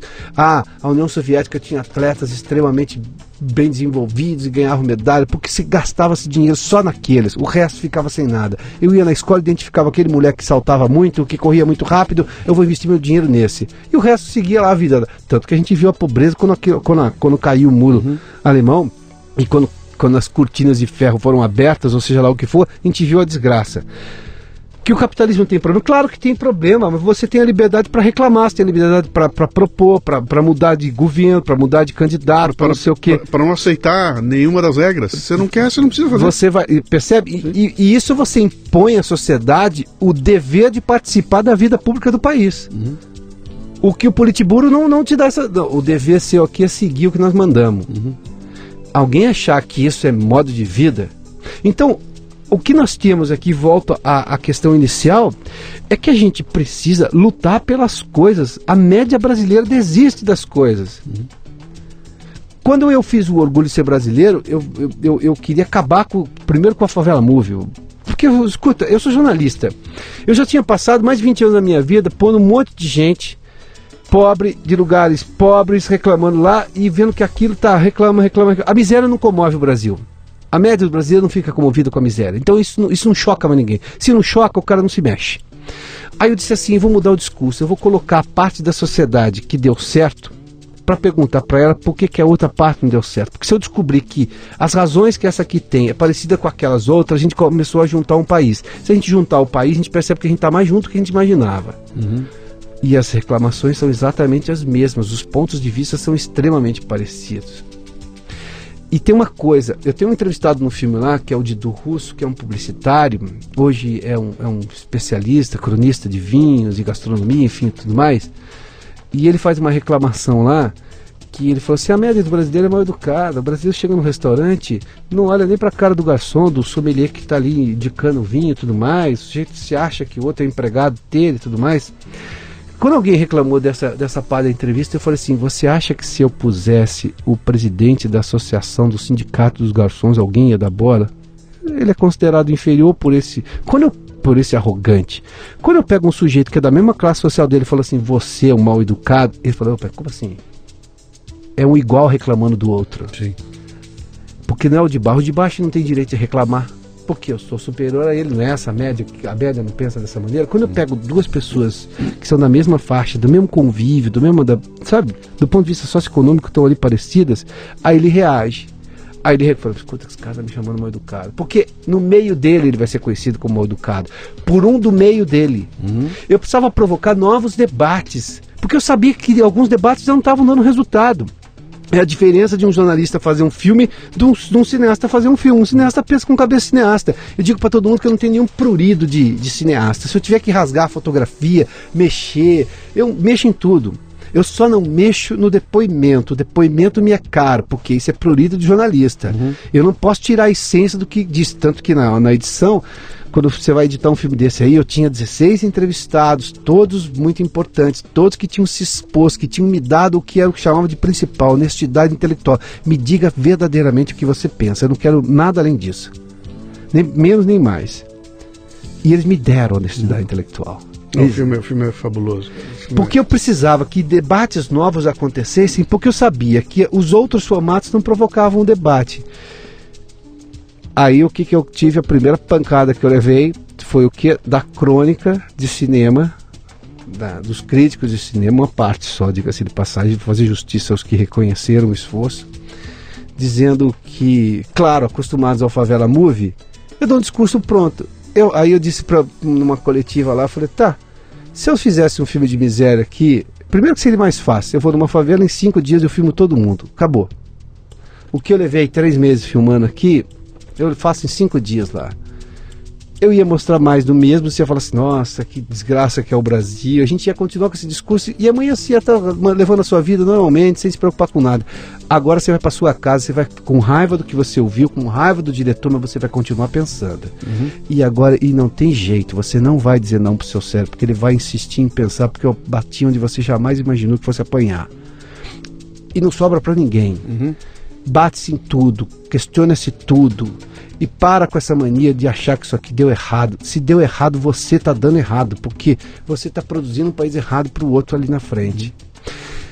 Eu tive uma senhora que veio lá, ela no Recife, ela, ela assistiu ao filme e foi na coletiva no dia seguinte, Luciano. É a coisa mais fantástica. Ela me disse num determinado momento lá do filme que ela se reconhecia com aquela moça loira é, do estrangeiro. Bom, essa moça, essa senhora era presidente das mulheres do, do, da Associação das Mulheres Negras do Recife. é, fisicamente ela é exatamente o que você pode chamar de cafusa, ou seja, é uma mistura. E é uma mistura que se tem neste país. Não é uma mistura brasileira, porque parece que as outras não são brasileiras. Sim. Que é outra coisa que me irrita, falar assim, esse que é o verdadeiro brasileiro. Ah, e você, você acha que é o quê? Isso é preconceituoso, né? sim, claro. Não, brasileiro é o mulato, o negro, não sei o quê. É, não, escuta, isso aqui é um país de gente que veio do mundo inteiro. Todo mundo que está aqui é brasileiro. E pronto. O meu avô se achava, brasileiro, meu bisavô se achava brasileiro sem nascer aqui, pô. Porque ué, o lugar que estava dando vida para ele, ele vai chamar do quê? Bom, e, eu- eu tinha ouvido críticas porque essa, a, a Yara, Yara Gouveia é uma, uma paulistana que foi morar eh, na Flórida porque o marido foi montar uma empresa lá, aí a empresa faliu, depois o marido morreu e ela ficou numa situação financeira muito delicada e não sabia se ia, se voltava, enfim, mas ela falava inglês e estava começando essa ascensão de brasileiros comprar apartamento em Miami. Uma empresa de, de, de uma locadora de uma imobiliária de lá falou, "Mano, você fala inglês, você conhece os brasileiros, bom, então você conhece a vida aqui, bom, e, e foi. E ela me dá entrevista porque eu queria alguém que me desse a opinião, a média dos brasileiros que queriam morar lá. Ela refletiria no depoimento dela a opinião dessas pessoas. E a Ara diz num determinado momento do filme, que é muito, que me é muito caro, ela é uma revelação no filme, que ela continuou morando lá, ela tinha saudade do Brasil, mas a- ela, ela tinha, tinha orgulho do Brasil, mas morando em Miami porque ela tinha problema com a violência. É, Deu o limite dela. O limite dela era esse. Ela tinha, ela era mãe, viúva e, e com dois filhos pequenos. Lá se sentiu segura. E as pessoas criticaram que absurdo dizer que tem orgulho do Brasil, mas morando fora, não sei o quê.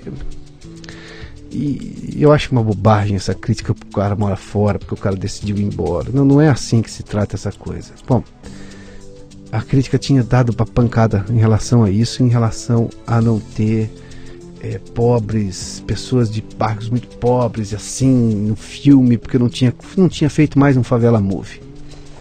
Por todas as razões que eu te disse, eu precisava provocar outros debates. Essas pessoas já tinham falado comigo 20 anos no jornalismo.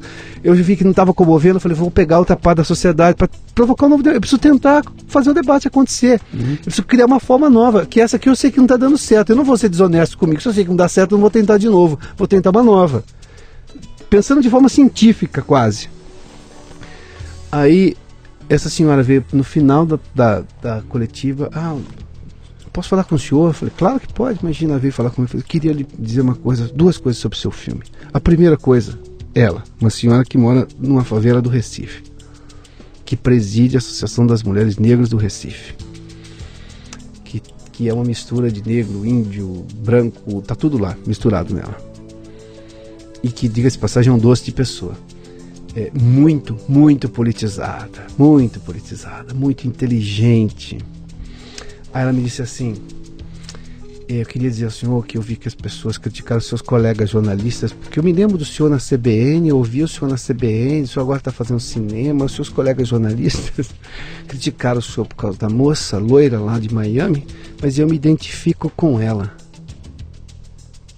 Falei, nossa, tudo que eu tinha ouvido é que ela não representava os brasileiros, nem nada. E essa senhora, que é o oposto do ponto de vista visual dela, ou de que mora numa cidade mais com menos segurança, enfim, ou seja, tinha dois opostos dizendo que, ele se, que ela se identificava. Eu falei, é? E por que, que a senhora diz isso?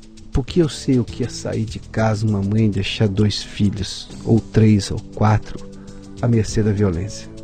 Eu sei o que é para uma mãe que tem medo da violência e perdeu o filho. Ela pegou e elevou a discussão à condição da maternidade, a nobre condição da maternidade de protetora. Não importa se você é rico, se você é uma mãe rica, pobre, você não quer perder seu filho para violência. Você não quer expor seu filho E se para isso eu tiver que sair daqui, eu saio. Entendeu? E, e- e ela pegou, ela pegou a, a parte nobre do depoimento, que era esse o depoimento da Yara do filme. E eu já fiquei efusivo com aquilo, eu falei, resolveu minha vida. Tô feliz, pronto. Não preciso que essa, essa média pretensamente intelectualizada aí dos críticos de cinema entenda o meu filme. Essa senhora entendeu. Eu fiz o filme para ela, não fiz, ninguém faz filme para crítico, né? E eu já estava me dando satisfeito e conversando, falando, "Não, mas tem uma outra coisa. Eu falei, pô, a senhora tem todo o tempo do mundo. Eu falei para tô feliz que a senhora tenha entendido, porque o objetivo foi esse do filme. Eu queria lhe agradecer aí vai falar sobre o ponto da ausência de gente pobre, aspas, no filme. Que é a caricatura. Tem que pegar um cara da favela, você tá entendendo? Sim, claro. É claro, a caricatura claro. do Favela Movie, né? Sim. É, eu queria lhe agradecer porque o senhor não fez um filme de novo expondo o meu povo como os culpados do Brasil ser assim. O que esse, o que esse malandro diretor de cinema acha que faz? Tá fazendo uma benemerência enorme, expondo a miséria, o miserável, explorando. E eu, eu não queria explorar o pobre de novo na discussão. Eu, eu achava injusto. Eu não pus por várias razões, entre elas essa o cara acha que está fazendo benefício, o sujeito fala, escuta, de novo você está pondo a culpa do Brasil, que eu sou o culpado do Brasil ser assim, do Brasil dar errado, tem que ter a minha cara, a cara do meu povo. Ela me agradeceu, eu falei assim, meu Deus do céu, que maravilha que ela está me dizendo. Ela, ela, ela, ela falou assim, preciso te agradecer porque toda vez que os seus colegas fazem cinema aqui, e o cinema pernambucano é cheio disso, é sempre o meu povo culpado do Brasil ser assim. Eu mostro uma desgraça e mostro o cara da favela. Uhum. Então parece que os personagens da desgraça brasileira estão localizados aonde? Na periferia, na favela. É, na hora que o Brasil dá certo, não é lá. A hora que o Brasil dá errado, é lá. E ela veio me agradecer por isso. Eu falei, meu Deus do céu. Ela entendeu que eu não quis explorar a imagem. Uhum. Ela discordava da crítica pretensamente intelectual. Sabe esse tipo de coisa? Sim. Então, esse tipo de discussão real ela é, é, meu dever fazer e eu vou insistir em fazer, eu não vou parar de fazer. É, agora eu sei que a média brasileira pensa o oposto, Uhum. pensa porque está viciada num pensamento único. Piotr, você você vem de um, você bom, você fez o teu jornalismo, você foi acabou indo parar em rádio, né? É. E em rádio, não é em qualquer rádio, você foi para a CBN, ficou como âncora na CBN, Isso. passou pela Jovem Pan, não é isso? Agora recentemente. Falou para grandes públicos de rádio do Brasil afora. Não foi pouco tempo que você fez isso. Teu programa não era de leitura de notícias, era um programa opiniático, você tinha opiniões ali. Eu me lembro de alguns grandes arranca-rabos que aconteceram né, ao longo da, da sua, da sua carreira, exatamente por externar uma opinião e ter essa coisa ah, acontecendo. E um belo dia você fala, cara, deu, É. deu, tá, tá legal, eu sou- já sou um nome conhecido, eu sou respeitado, eu tô aqui, etc. Mas deu, eu vou partir para uma outra coisa. E você não escolheu alguma coisa óbvia, você foi trabalhar com o cinema, cara, e, e não com o cinema de, dos, do- do- dos grandes eh, eh, filmes com atores da Globo que vão dar dois milhões. Bé, bé, pura e bé, bé. simplesmente. Você foi buscar cinema num país onde historicamente o cinema é, o, é, um, é uma coisa complicada. E foi para um cinema que é um cinema de opinião, que você já sabe de antemão que ele não vai estar em 150 salas, não vai dar Não. uma baita bilheteria, não vai ter patrocínio, etc e tal, e pá, pá, pá, pá, pá. Cara, isso, isso, evidentemente você já sabia que ia ter um desgaste sem tamanho, que isso ia dar um trabalho É. gigantesco, que talvez você não tivesse o retorno financeiro que você podia ter e que você ia ter dor de cabeças, é, eu vou ter um risco tremendo, né, de de repente quebrar ao longo do caminho aí.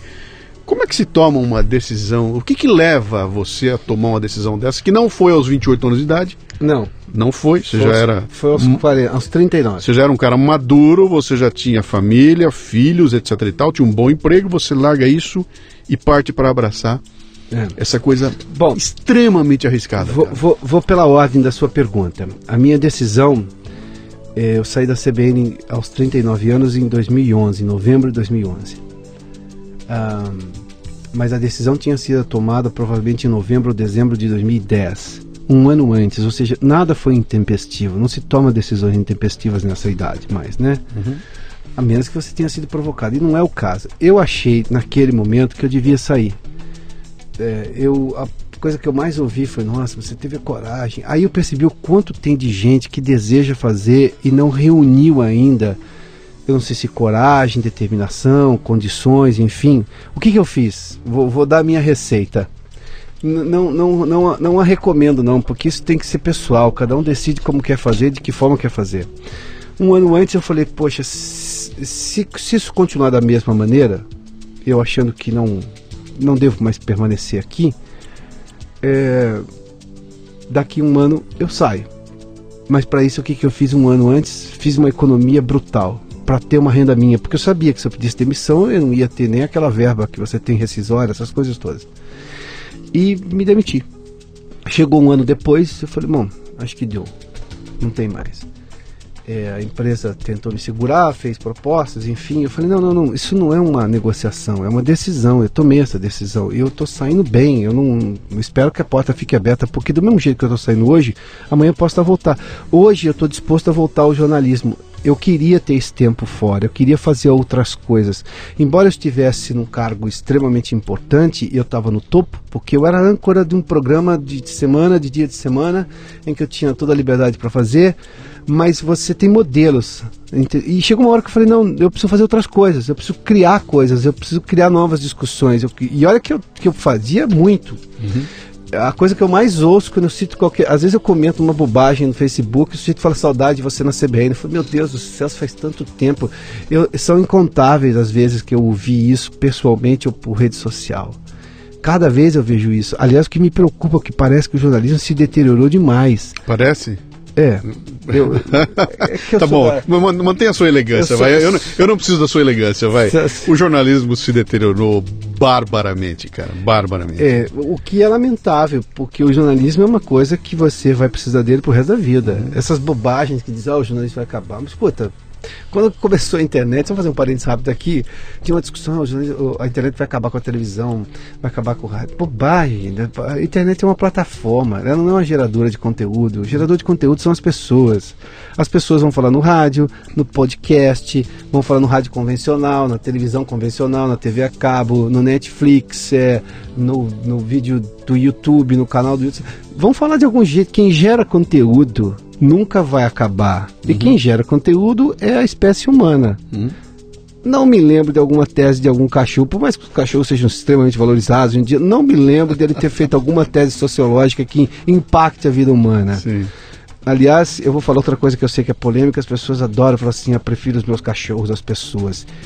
É, em relação a essa pessoa, eu também prefiro os cachorros Sim. dela do que ela. porque, desculpa, é. há, há, um limite nessa animalização claro. das relações humanas. Você não, você não precisa deixar de gostar um tantinho do seu cachorro para entender que você continua um ser humano e você precisa se relacionar com as pessoas. Uhum. E talvez o problema não seja outra pessoa, talvez seja você. Não, Bom, de novo, de novo, você é muito generoso no uso do talvez, viu, Piotr? Pare de usar talvez Bom, e seja um enfim, pouco mais enfático. E aí chegou aquela hora, eu falei, bom, eu preciso sair e eu preciso fazer. Aí quando deu novembro de 2011, eu, eu, eu tinha uma poupança que eu conseguiria me sustentar durante um ano. Se por acaso nada tivesse, nada desse certo, o projeto já estava inscrito, estava aprovado, mas não tinha dinheiro para o filme Orgulho, que eu só fui começar a filmar em. Eu fui produzir o filme em maio e filmar em junho. Junho, julho e agosto, que eu filmei, do ano seguinte. Quando eu saí da CBN, eu não tinha o recurso do filme. Uhum. Então eu não saí da CBN para fazer cinema, eu saí da CBN porque naquele momento eu achei que tinha sido meu limite, eu precisava buscar outras coisas. E dentro eu não conseguiria fazer. E, e você fez uma coisa além que não é que você saiu para dirigir um filme, você saiu para ser o produtor do filme. Isso. Você saiu para assumir 100% do projeto. É exatamente, é exatamente. Tá. É, eu só me dediquei a isso, mas eu não tinha a garantia do recurso, por exemplo. Eu tinha minha poupança. Uhum. A, a, garantia do recurso que depois veio por incentivo, nada, nada, nada. Não tinha nada. O filme não tinha dinheiro tinha uma ideia aprovada, uhum. sim, o trâmite todo aprovado. Que tamanho era o orçamento para o filme? O filme era, foi feito, acho que era 720 mil, o Ministério cortou um monte de coisa, aprovou 500, acabou custando 820, a diferença você sabe de onde saiu. Okay. Do left e do right, né? Do, do, do, bolso esquerdo e do bolso direito, deste que vos fala. Sim. Mas tudo bem, isso é risco, o capitalismo tem risco. Eu não vou fazer essa coisa lamentável de boa parte dessas dos artistas metidos a intelectuais brasileiros que ficam lá com o pires na mão. Uhum. Você corre, corre risco. Isso, isso, isso, isso, isso é da vida brasileira. Ué, banca, não é, a ideia não foi sua? Uhum. Tá, se, eu, quando o Ministério aprovou 500, você podia falar, então eu não quero. Obrigado. Você pode desistir do projeto. Sim. O, o, o governo, além, não te obriga. Você apresenta uma ideia, uma vez que você mexeu no dinheiro, você assumiu o risco. Então, assume o risco. Eu criticava produtor que ficava, fazia metade do filme, dizia, ah, o dinheiro não deu, as coisas ficaram caras, e o cara não queria. Aí ficava lá, e aí fazia, aí fazia esse jogo sujo, que é isso que, que manchou a, a Lei Rouanet. O artista tinha uma determinada opinião, o produtor cultural, seja lá o que for, e aí para conseguir o dinheiro mudava de opinião política, apoiava o governo para conseguir uma benesse do governo. Isso chama-se desonestidade intelectual uhum. para ser elegante. Porque para não ser elegante chama-se sacanagem mesmo. Sim. Esse é o tipo de coisa que não, não- Por isso que ficou uma. Ah, aquele artista, claro, e começava a falar. Porque tinha uma dívida com, com o governo brasileiro. Esse governo politizou tudo, o governo Dilma e Lula politizaram os governos, Dilma e Lula politizaram tudo. Na verdade, partidarizaram, não politizaram absolutamente nada, despolitizaram muita coisa e partidarizaram, porque a política é extremamente maravilhosa. Para de falar mal de política, reclame de partido, reclame de partidarização, não de politização. A politização é exatamente o oposto da partidarização. Você politiza as pessoas, as pessoas começam a se envolver. E voltando àquele, àque- ao ponto, eu saí quando eu comecei. Saí da mesma forma que hoje estou decidido a voltar ao jornalismo. Pode ser a CBN, pode ser a outra. Como voltei a Jovem Pan por um tempo, mas eu tinha outros, outros projetos de cinema que eu disse: eu posso voltar e cobrir a eleição. Até dezembro eu garanto que eu estou aqui. E tanto que foi de julho a dezembro. Foi isso que eu fiquei na Jovem Pan. E aí no ano seguinte eu fui fazer outras filmagens e, e segui o ano inteiro, que foi 2015. E Tanto que agora eu estou disposto a voltar, porque eu, tô, eu, eu acho que eu adquiri tantas experiências que me fizeram fazer, um, fazer filme, ser produtor, ser diretor, ser documentarista e ser empreendedor, me fizeram um jornalista melhor do que eu era. Cara, você tocou num ponto pra mim é, que é- que é absolutamente. Ele é crucial, cara. Que é aquela do cara que, que decide que eu, eu seria um jornalista e vou cobrir coisas sobre as quais eu não tenho experiência, entendeu? Eu não sou médico, não conheço nada de medicina e tenho uma pauta sobre medicina. Quer dizer, tem um lance de humildade no meio desse caminho aí que se não existir, cara, dá nisso que nós estamos vendo. bicho. É. Eu, não, eu não sei do assunto e eu começo a dar opinião a respeito. Não, e opinião incisiva, esse é Sim, o problema. sim, é sim, é a opinião do ponto final, né? O cara, o cara, o cara baixa quase que uma sentença ali, né? Uhum, sim. É uma, é uma, uma decisão é, baseada em quê? Eu, eu, eu, eu sempre estudei muito a lógica da burocracia brasileira administrativa, porque eu sei que boa parte dos negócios demoram aqui. É, você acha que o empresário não quer que a coisa ande rápido? Ele quer que ande rápido, o negócio precisa produzir, vender, e gerar lucro e seguir a vida e todo mundo vai feliz. Eu sei o que é a agrura, a agrura de, um, de um empreendedor no Brasil. Eu passei por isso, porque eu, claro, eu tenho uma empresa, eu tive que abrir uma empresa, a empresa para gerar nota, essas coisas. Eu, eu vi todas as burocracias que tem para lidar com o Estado brasileiro. Pra, quando eu fui, eu, eu, eu criei no filme uma coisa porque eu achava que, como eu queria que a discussão brasileira acontecesse, e eu fiz um filme para uma discussão nova, então eu, eu dei uma contrapartida social gigantesca. Eu distribuí todas as cópias do filme. Todas, todas as 3 mil, inclusive a parte que era só minha que eu não precisava distribuir. E aí tem uma outra coisa nesse país, tem um negócio que eu chamo de a dor de doar. Quando você acha que um, um bacana não faz doação no país, pode ser porque ele seja um egoísta, um medíocre, um mesquinho, um vagabundo como cidadão, mas pode ser que ele não seja nada disso, seja o oposto disso e que ele que enfrenta uma burocracia para fazer doação. Bom, a história do Mindlin, do, do José Mindlin, que tinha uma biblioteca fantástica. Alguns livros que tinha três ou quatro exemplares no mundo e ele tinha um. Olha, meu Deus do céu, o mundo é tão gigante, tem quatro livros desses no mundo e um por acaso está no Brasil. Meu Deus, que privilégio, né? Aí foi doar para a USP. Você se lembra do, do embrólio daquilo? Sim, sim. Porque não podia pôr o nome do Mindlin. Mas, meu Deus do céu, ele é doador. Você vai a Harvard, tem nome de todo mundo que fez doação ali. Qual é o problema disso? Ah, mas nós somos a Universidade de São Paulo, não podemos fazer isso. Aí até que alguém foi lá e falou: gente, para com isso. O cara está fazendo uma doação numa biblioteca gigantesca que, por acaso, vai estar disposta ao público que vier aqui. Sim. Ele tornou uma coisa privada pública. Sim. E você não vai reconhecer isso por causa de uma bobagem de que não, mas a universidade pública não pode pôr o nome de uma pessoa aqui. Piotr, eu, eu, eu- semana passada, semana, desculpe, semana passada, semana passada, eu fui para o Rio de Janeiro fazer uma palestra num evento da Universidade Federal Fluminense. O evento chama-se Superação, cada ano tem um, é o 18º ano.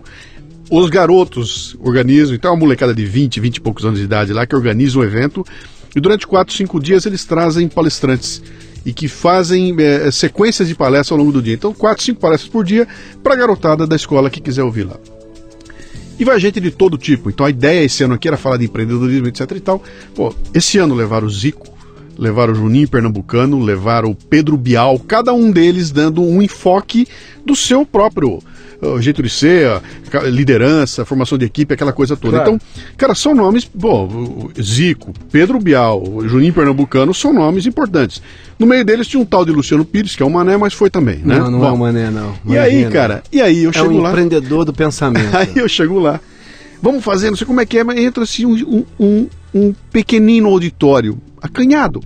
E elas me dizendo, cara, o Zico veio aqui, foi um horror, porque ficou todo mundo para fora, não cabia no auditório. Eu falei, mas cara, se não tem um auditório maior na universidade, porque trazer um Zico para cá, é claro que vai explodir de gente, é. né? Não, tem um grande auditório aqui com 500 pessoas. Mas, mas por que, que esse evento não é lá? Não liberaram o auditório.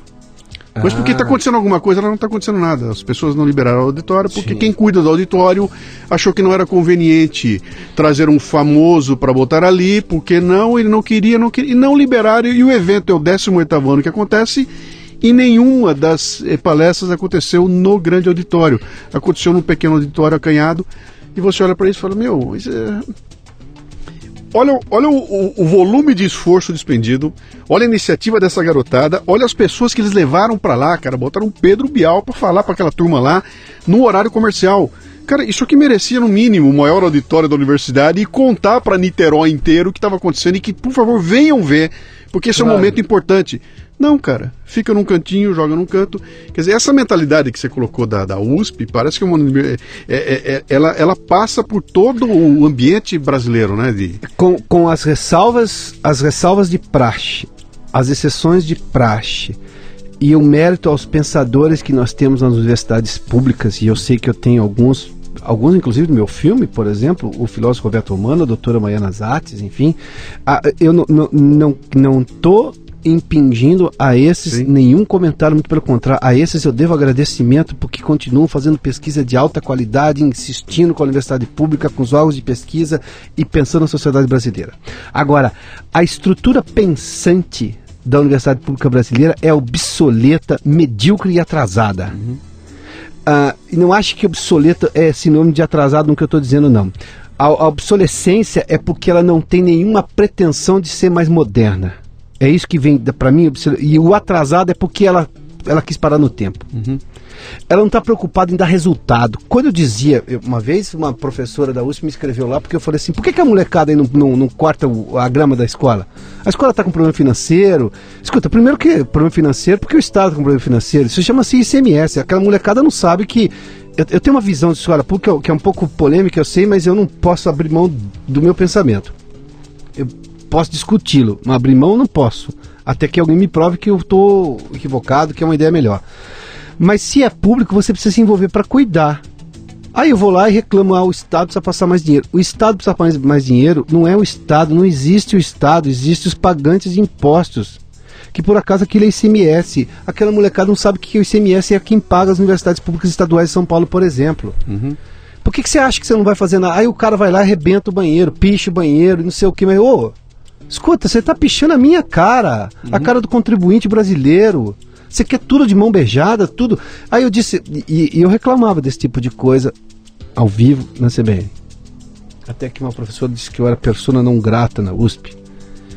Eu falei, tudo bem, na sua opinião, porque na minha opinião e, no, e de acordo com os meus direitos, vou continuar entrando na USP sempre que eu atender ao, a lógica da segurança e da boa convivência.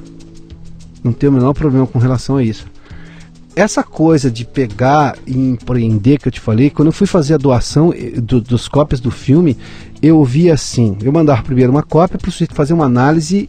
É... Quem era esse sujeito? Não, secretários de educação, diretor de escola, diretor de universidade, porque eu queria que chegasse nas escolas. É, e, dizia, e eram várias cópias, hein? Pô, foram quase 3 mil distribui aqui fora do Brasil também para alguns lugares que pensam o Brasil, discutem o Brasil, tinham interesse sobre o Brasil. Aí eu chegava aqui, o sujeito pegava e me dizia assim, é, depois de ver o filme, o filme atende perfeitamente a nossa discussão curricular aqui, é muito bom, mas não posso aceitar.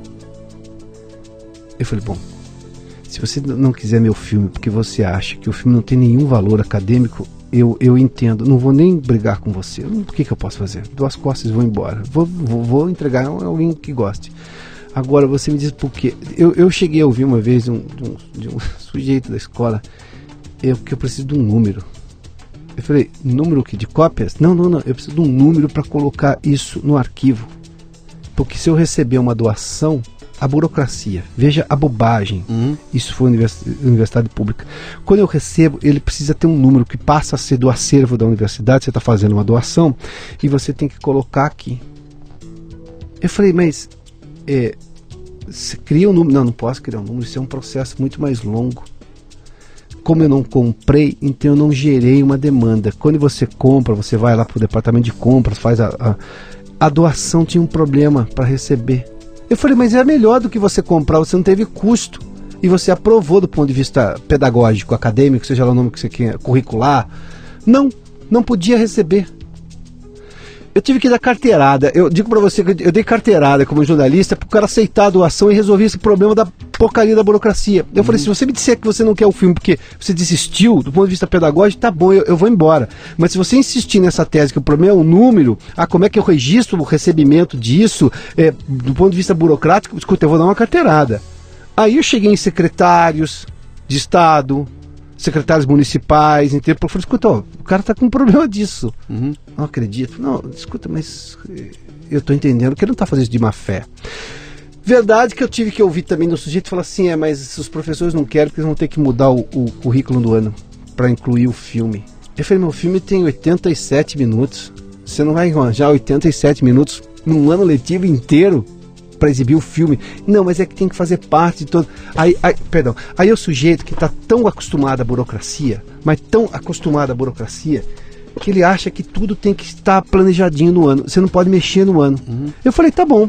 Então, se por um acaso os Estados Unidos tornarem-se um país socialista, o que é o Borogodó, você vai continuar dando aula de geografia antiga porque os Estados Unidos fizeram isso em julho, mas você planejou em janeiro, então você vai ter que mudar, você não vai mudar a geografia. Os Estados Unidos são um país capitalista. Não, mas acabaram de sair socialista, saiu no New York Times, no Estadão, como diria Jorge Benjó, deu no New York Times, que os uhum. Estados Unidos agora estão. Então você não vai mudar a geografia por causa disso? É, é, as coisas são muito engessadas. Sim. Então tem um pouco de preguiça, tem burocracia demais. Aversão a risco. A, a, aversão não, a risco. Meu Deus do céu, quando você propõe uma discussão que saia, eu vou usar uma expressão que eu vi lá na Fundação Dom Cabral uma vez, que saia do quadrado, é. do, do seu caixote, não sei o que lá, como eles diziam, que saia da caixa, acho que era essa expressão. Mas escuta, o mundo é dinâmico, as coisas são dinâmicas, as coisas mudam. Você pode se adaptar. Uhum você fez um planejamento porque você é uma pessoa organizada. Que ótimo, e você tem que provar o que você vai. Mas você pode alterar aquilo. O, o curso das coisas muda. Claro, e deve ser assim, ainda mais no Brasil, cara. Ainda mais, ainda, ainda mais no Brasil. Se você me fala do Japão, se você me fala da Escandinávia, eu consigo conceber um planejamento que, olha, estamos pensando a longuíssimo prazo e vamos seguir passo a passo. Aqui nós estamos num processo de de, esse país aqui, de tarde, eu não sei o que, que ele vai ser. Porque, eu, eu posso lhe contar, eu consegui fazer a doação, foi de uma dificuldade. Nos lugares que envolvia agente público, eu tive que dar carteirada, em boa parte deles. Um ou outro foi fácil lidar, mas a maioria não. Quem eu consegui, assim, como parceiros que me fizeram. Uh, que, que, que, que, se envolveram, que entenderam a proposta. Por exemplo, eu tive uma proposta do CIE. O CIE que na verdade é um órgão privado, entendeu? Uhum. Das empresas, uh, mas que está no Brasil inteiro. Tem mais, recebeu 300 cópias e exibiu o filme para os alunos que vão fazer lá curso de estágio, aquelas coisas todas. É, é o órgão que cuida da integração escola-empresa, que é um centro, problema seríssimo no Brasil. Centro de Integração Empresa-Escola. Sim. E o Bertelli, o Walter Mairovich, que conheceu o filme, falou, pô, preciso levar, que é um, um conselheiro. Aí o doutor Walter falou assim, preciso levar seu filme para lá. Eu falei, pô, eu quero distribuir, eu quero que o filme vá para lugares, eu quero exibir um filme. Porque, como você disse no começo, eu, eu não consegui cinema, eu consegui uma exibição no, no, no Cine Sesc só. Agora, o filme foi exibido em, é, na periferia, em associação de morador, foi exibido em escola, universidade, é, aqui e ali. O CIE levou para seis unidades dele no Brasil, que eu fui lá para participar do debate, porque eu fui a todos que, que onde fui convidado é, e, e, conseguiu levar nas, nas, outras todas com debate em escola. Eu sei porque rede social tem isso, né? O moleque assistia ao filme lá, o Espro também, que é uma coisa muito, muito bacana, também fez isso. O moleque assistia ao filme e me achava na rede social. Uhum. E me fala, pô, vi seu filme hoje na escola. Recebi uma coisa esses dias aqui, acho que faz o quê? 20 dias. Um menino me achou no Twitter e me mandou uma mensagem lá e eu falei assim, caramba, poxa, o filme está sendo tá bem usado. Né? Evidentemente que algumas cópias provavelmente devem ter se perdido nos, nos escaninhos da vida, uhum. mas, ué, é tentativa e erro, você vai insistir. A, a, história da insistência. alguns viram, na verdade não foram alguns, foram milhares que viram e muita gente. Agora, o filme, por exemplo, eu tive muita dificuldade em exibir um filme Universidade no Brasil. Incrível, né? As universidades, quando eu falei que elas são obsoletas, rapaz, são atrasadas, elas têm um problema de de, de, de, se modernizar, de modernizar o debate, tem uma carga ideológica pesadíssima, justo na universidade que deveria ser um lugar aberto ao sim, pensamento, a, a, ao contraditório. Bom, a gente viu uma coisa horrorosa esses tempos atrás, né? O Fernando Henrique foi convidado por aquela associação de discussão de América Latina nos Estados Unidos. Os, pensa, os, os pensadores aqui do, ligados ao, ao lulismo fizeram uma carta reclamando da participação do Fernando Henrique. Aí os caras não deram nem bola para a carta deles. Agora, como é que um pensador reclama do contraditório? Não Sim. quero contraditório no debate, então não é debate? Não. Não, não. Mas é tão estúpido. Veja só, Fernando Moraes, pô, que não é um qualquer. O livro Chateau dele é fantástico. Uhum. Foi secretário de Educação em São Paulo. Olha que serviço se presta essa gente, que coisa ridícula, mesquinha, pobre. Cal, calando, calando o contraditório. Não, como é que você. E outra, você não está. Por acaso é um doutor honoris causa em um monte de lugar aí, é um sociólogo respeitado, um sujeito que tem uma experiência pública imensa, porque você concorda ou discorda dele, tudo bem. Agora, você está querendo proibir a ida dele lá, uhum. baseado porque você não concorda, mas, ué, escuta, não é um debate? Uhum. Tanto que não sei, 50 ou 60 fizeram isso, 500 disseram que não, que ele tinha que ir. Hum. E, e, a associação nem bola. Falou, não, gente, isso que já está feito. Essa discussão não é vocês que decidem, não são vocês que decidem, sabe essa que coisa loucura. toda? Mas a, a, dor de doar no Brasil é um negócio que existe ainda por causa desses problemas todos. Uhum. Agora, como é que se resolve isso? Desiste ou não desiste? Insiste. Sim. Esse é, esse é o caminho. Você tem planos de fazer teu, o filme chegar na, na, na, nas mídias sociais, YouTube, essa coisa então, toda? Então, eu vou lhe contar. É, o filme, o filme, o filme nunca se pagou. E, e, e, por favor, eu quero só que o ouvinte tenha muita, muita consciência do que eu vou dizer agora. Isso aqui não é só uma reclamação, é só um relato. É, eu não fui reclamar para lugar nenhum que o filme não tinha se pagado. Eu, eu paguei o que o filme extrapolou, foi o risco que eu corri, eu banquei e acabou. Eu só estou dizendo por quê. É, quando depois que eu fiz todos esses debates, depois que eu levei o filme para todos esses lugares, Aí uma coisa que o Netflix, eu conheci o Netflix, o Netflix se interessou pelo filme. O Netflix é extremamente seletivo. Sim. Eu não sabia que era, eu sabia que era seletivo, eu não sabia que era tão seletivo, porque eu conheci um monte de produtor de cinema que queria pôr o filme dele no Netflix, Netflix não gostou do filme, não, não comprou o filme, comprou o Orgulho de Ser Brasileiro, comprou meu filme, ficou um ano lá. A TAP, eu fui convidado para exibir o filme em Londres, numa exibição lá do, do, do, do no, na Embaixada Brasileira, mas é um evento promovido pela sociedade, não, tem, não era um evento da Embaixada, era um evento dos moradores, dos brasileiros em Londres. E eu precisava de uma passagem para ir lá, aí o Dânio, que era um consultor da, da TAP, falou: Não, eu falo com alguém lá, pô, esse negócio é bacana, tinha visto o filme e tudo mais. O Dânio Braga, que é um dos maiores conhecedores, italiano, dos maiores conhecedores de vinho, dono de, de restaurantes, enfim. Aí o Dano falou, mas ele era consultor da TAP, consultor de vinhos e gastronomia, enfim. Aí o Dano pegou e me levou a TAP. Aí a TAP falou, não, podemos fazer uma troca. A gente faz uma coisa bacana aqui, ó. Eu te dou a passagem e você segue o filme, o filme. pro avião. Pô, era fome com a vontade de comer juntas, né? Uhum. Por quê? O sujeito exibia meu filme numa companhia aérea. Sim. E eu sei que todo mundo assiste, você fica 10 horas no avião, você tem que assistir alguma coisa. E ainda tinha uma passagem para poder exibir o filme lá.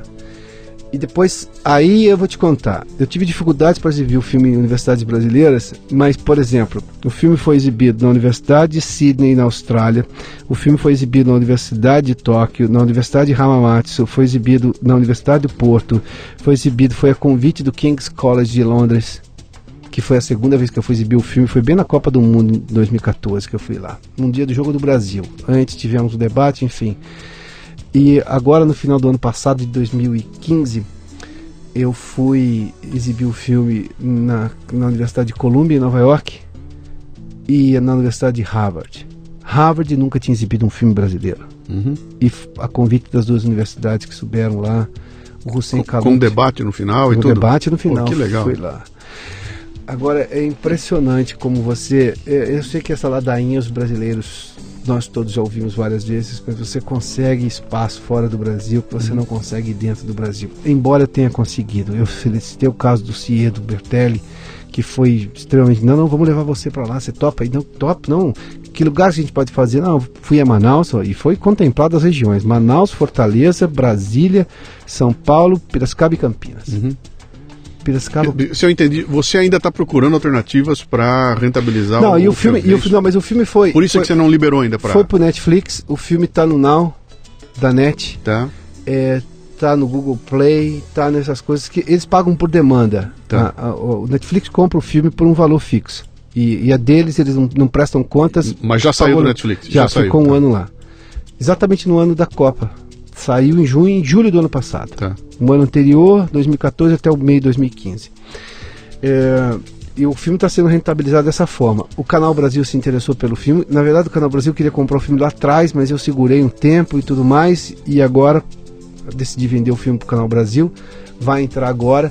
E aí eu tenho contrato com eles, né? Por isso que eu não Sim. posso divulgar isso em rede social. Mas, Sim. por exemplo, eu peguei todos os extras do filme, todos, todos, todos, todos, e alguns trechos do filme estão todos abertos no YouTube. Uhum. Tá lá no orgulhodoc.com.br ou no Facebook do filme, que é facebook.com, né, barra Orgulho de Ser Brasileiro Documentário. Uhum.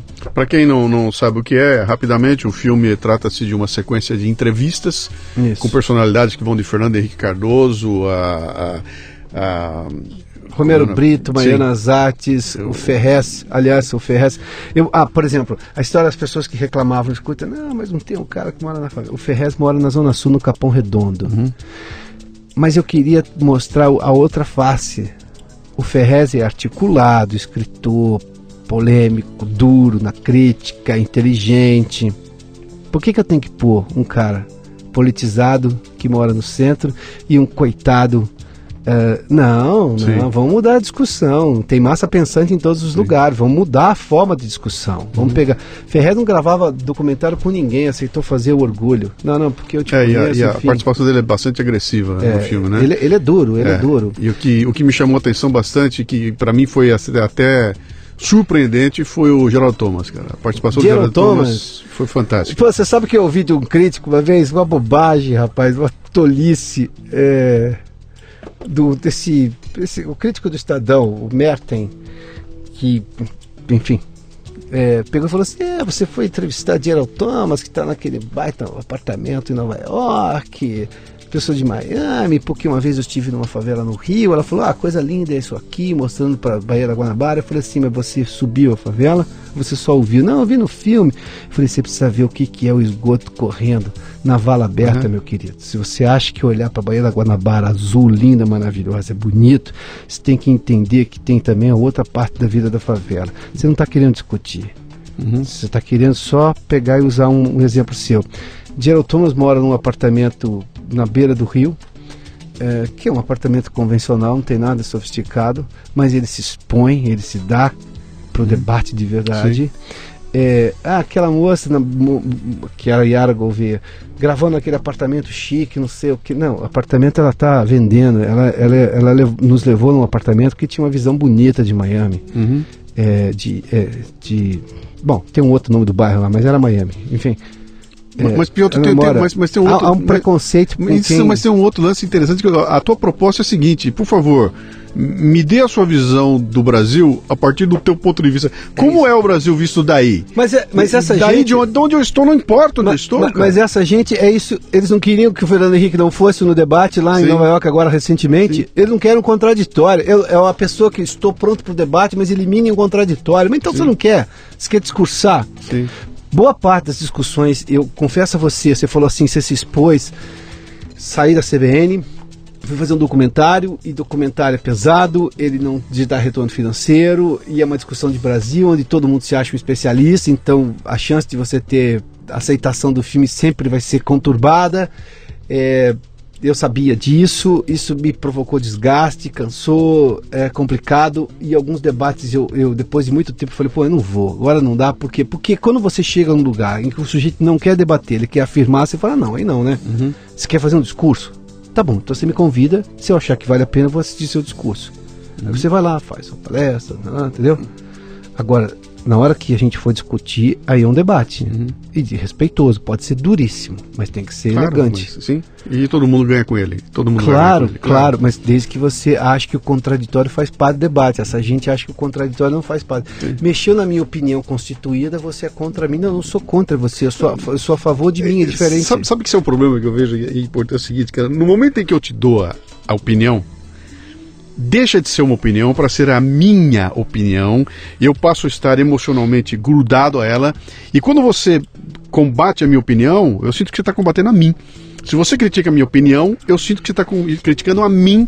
E esse distanciamento não existe. E no Brasil, então, com esse sangue que a gente tem aqui nas veias, é, é uma, é uma coisa interessante, cara. Parece que ninguém consegue se colocar, distanciar. Olha, aquela é uma ideia, vamos bater na ideia, mas eu não consigo bater na ideia sem bater no autor isso, da ideia. Isso, isso. Aliás, aliás, peraí, eu não quero nem ouvir a ideia, porque se veio desse cara, é não merece atenção, mesmo que ele esteja dizendo que se eu soltar uma maçã do alto do prédio, a maçã cai. E quando você vai num debate e você, o sujeito leva claque para ele, Aí Sim. você fala, pô, coisa desonesta, cara. Você Sim. tá levando uma claque, porque daí o cara diz qualquer coisa é aplaudido e você vai ser vaiado. Sim.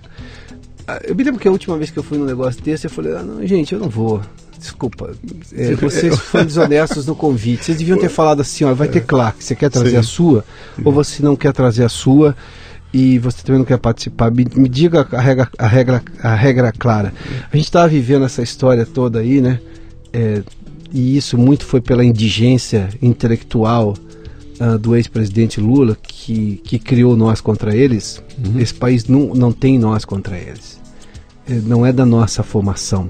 Uma coisa que eu, que eu, eu quando planejei fazer o filme, e eu sabia disso, porque isso foi pensado, nada naquele filme é por acaso, tudo é muito pensado para existir ali. Sim é, a forma, o conteúdo, por que, que eu me exponho no filme, por que, que eu, porque eu achava que a pergunta era tão importante e ela revelava uma posição minha que eu tinha que dar ao espectador o direito de saber como, por que, que o entrevistado está reagindo daquele jeito na resposta. Sim. Porque a pergunta foi feita por mim.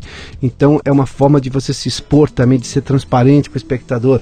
Aí você ouve, não, mas você queria se mostrar no seu filme. Eu falei, querido, se eu quisesse mostrar meu filme, eu faria um filme só de mim, que era mais fácil. Claro, por que, claro, que eu vou claro. trazer 16 entrevistados aqui, né?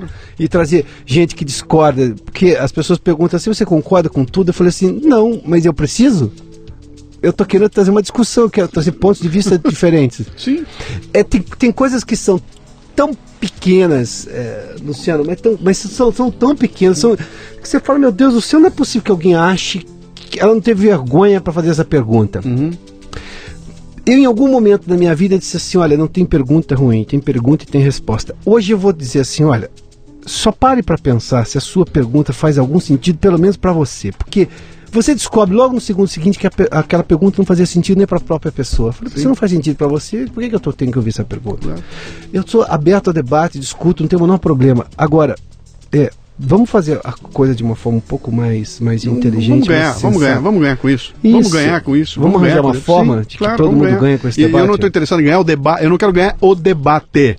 Eu quero ganhar com o debate. Não tem problema. Se você vier com argumento que desmonta o meu, eu vou sair de lá feliz da vida porque claro. eu aprendi alguma coisa. Óbvio. Eu saí diferente do que eu entrei, entendeu? E, e, Se eu ganhar, eu saio igual. Exatamente. Quando eu ganho, eu saio igual. Se eu perco, eu tiver grandeza, eu saio melhor do que eu entrei lá, né? Exatamente. Vamos para os finalmente aqui.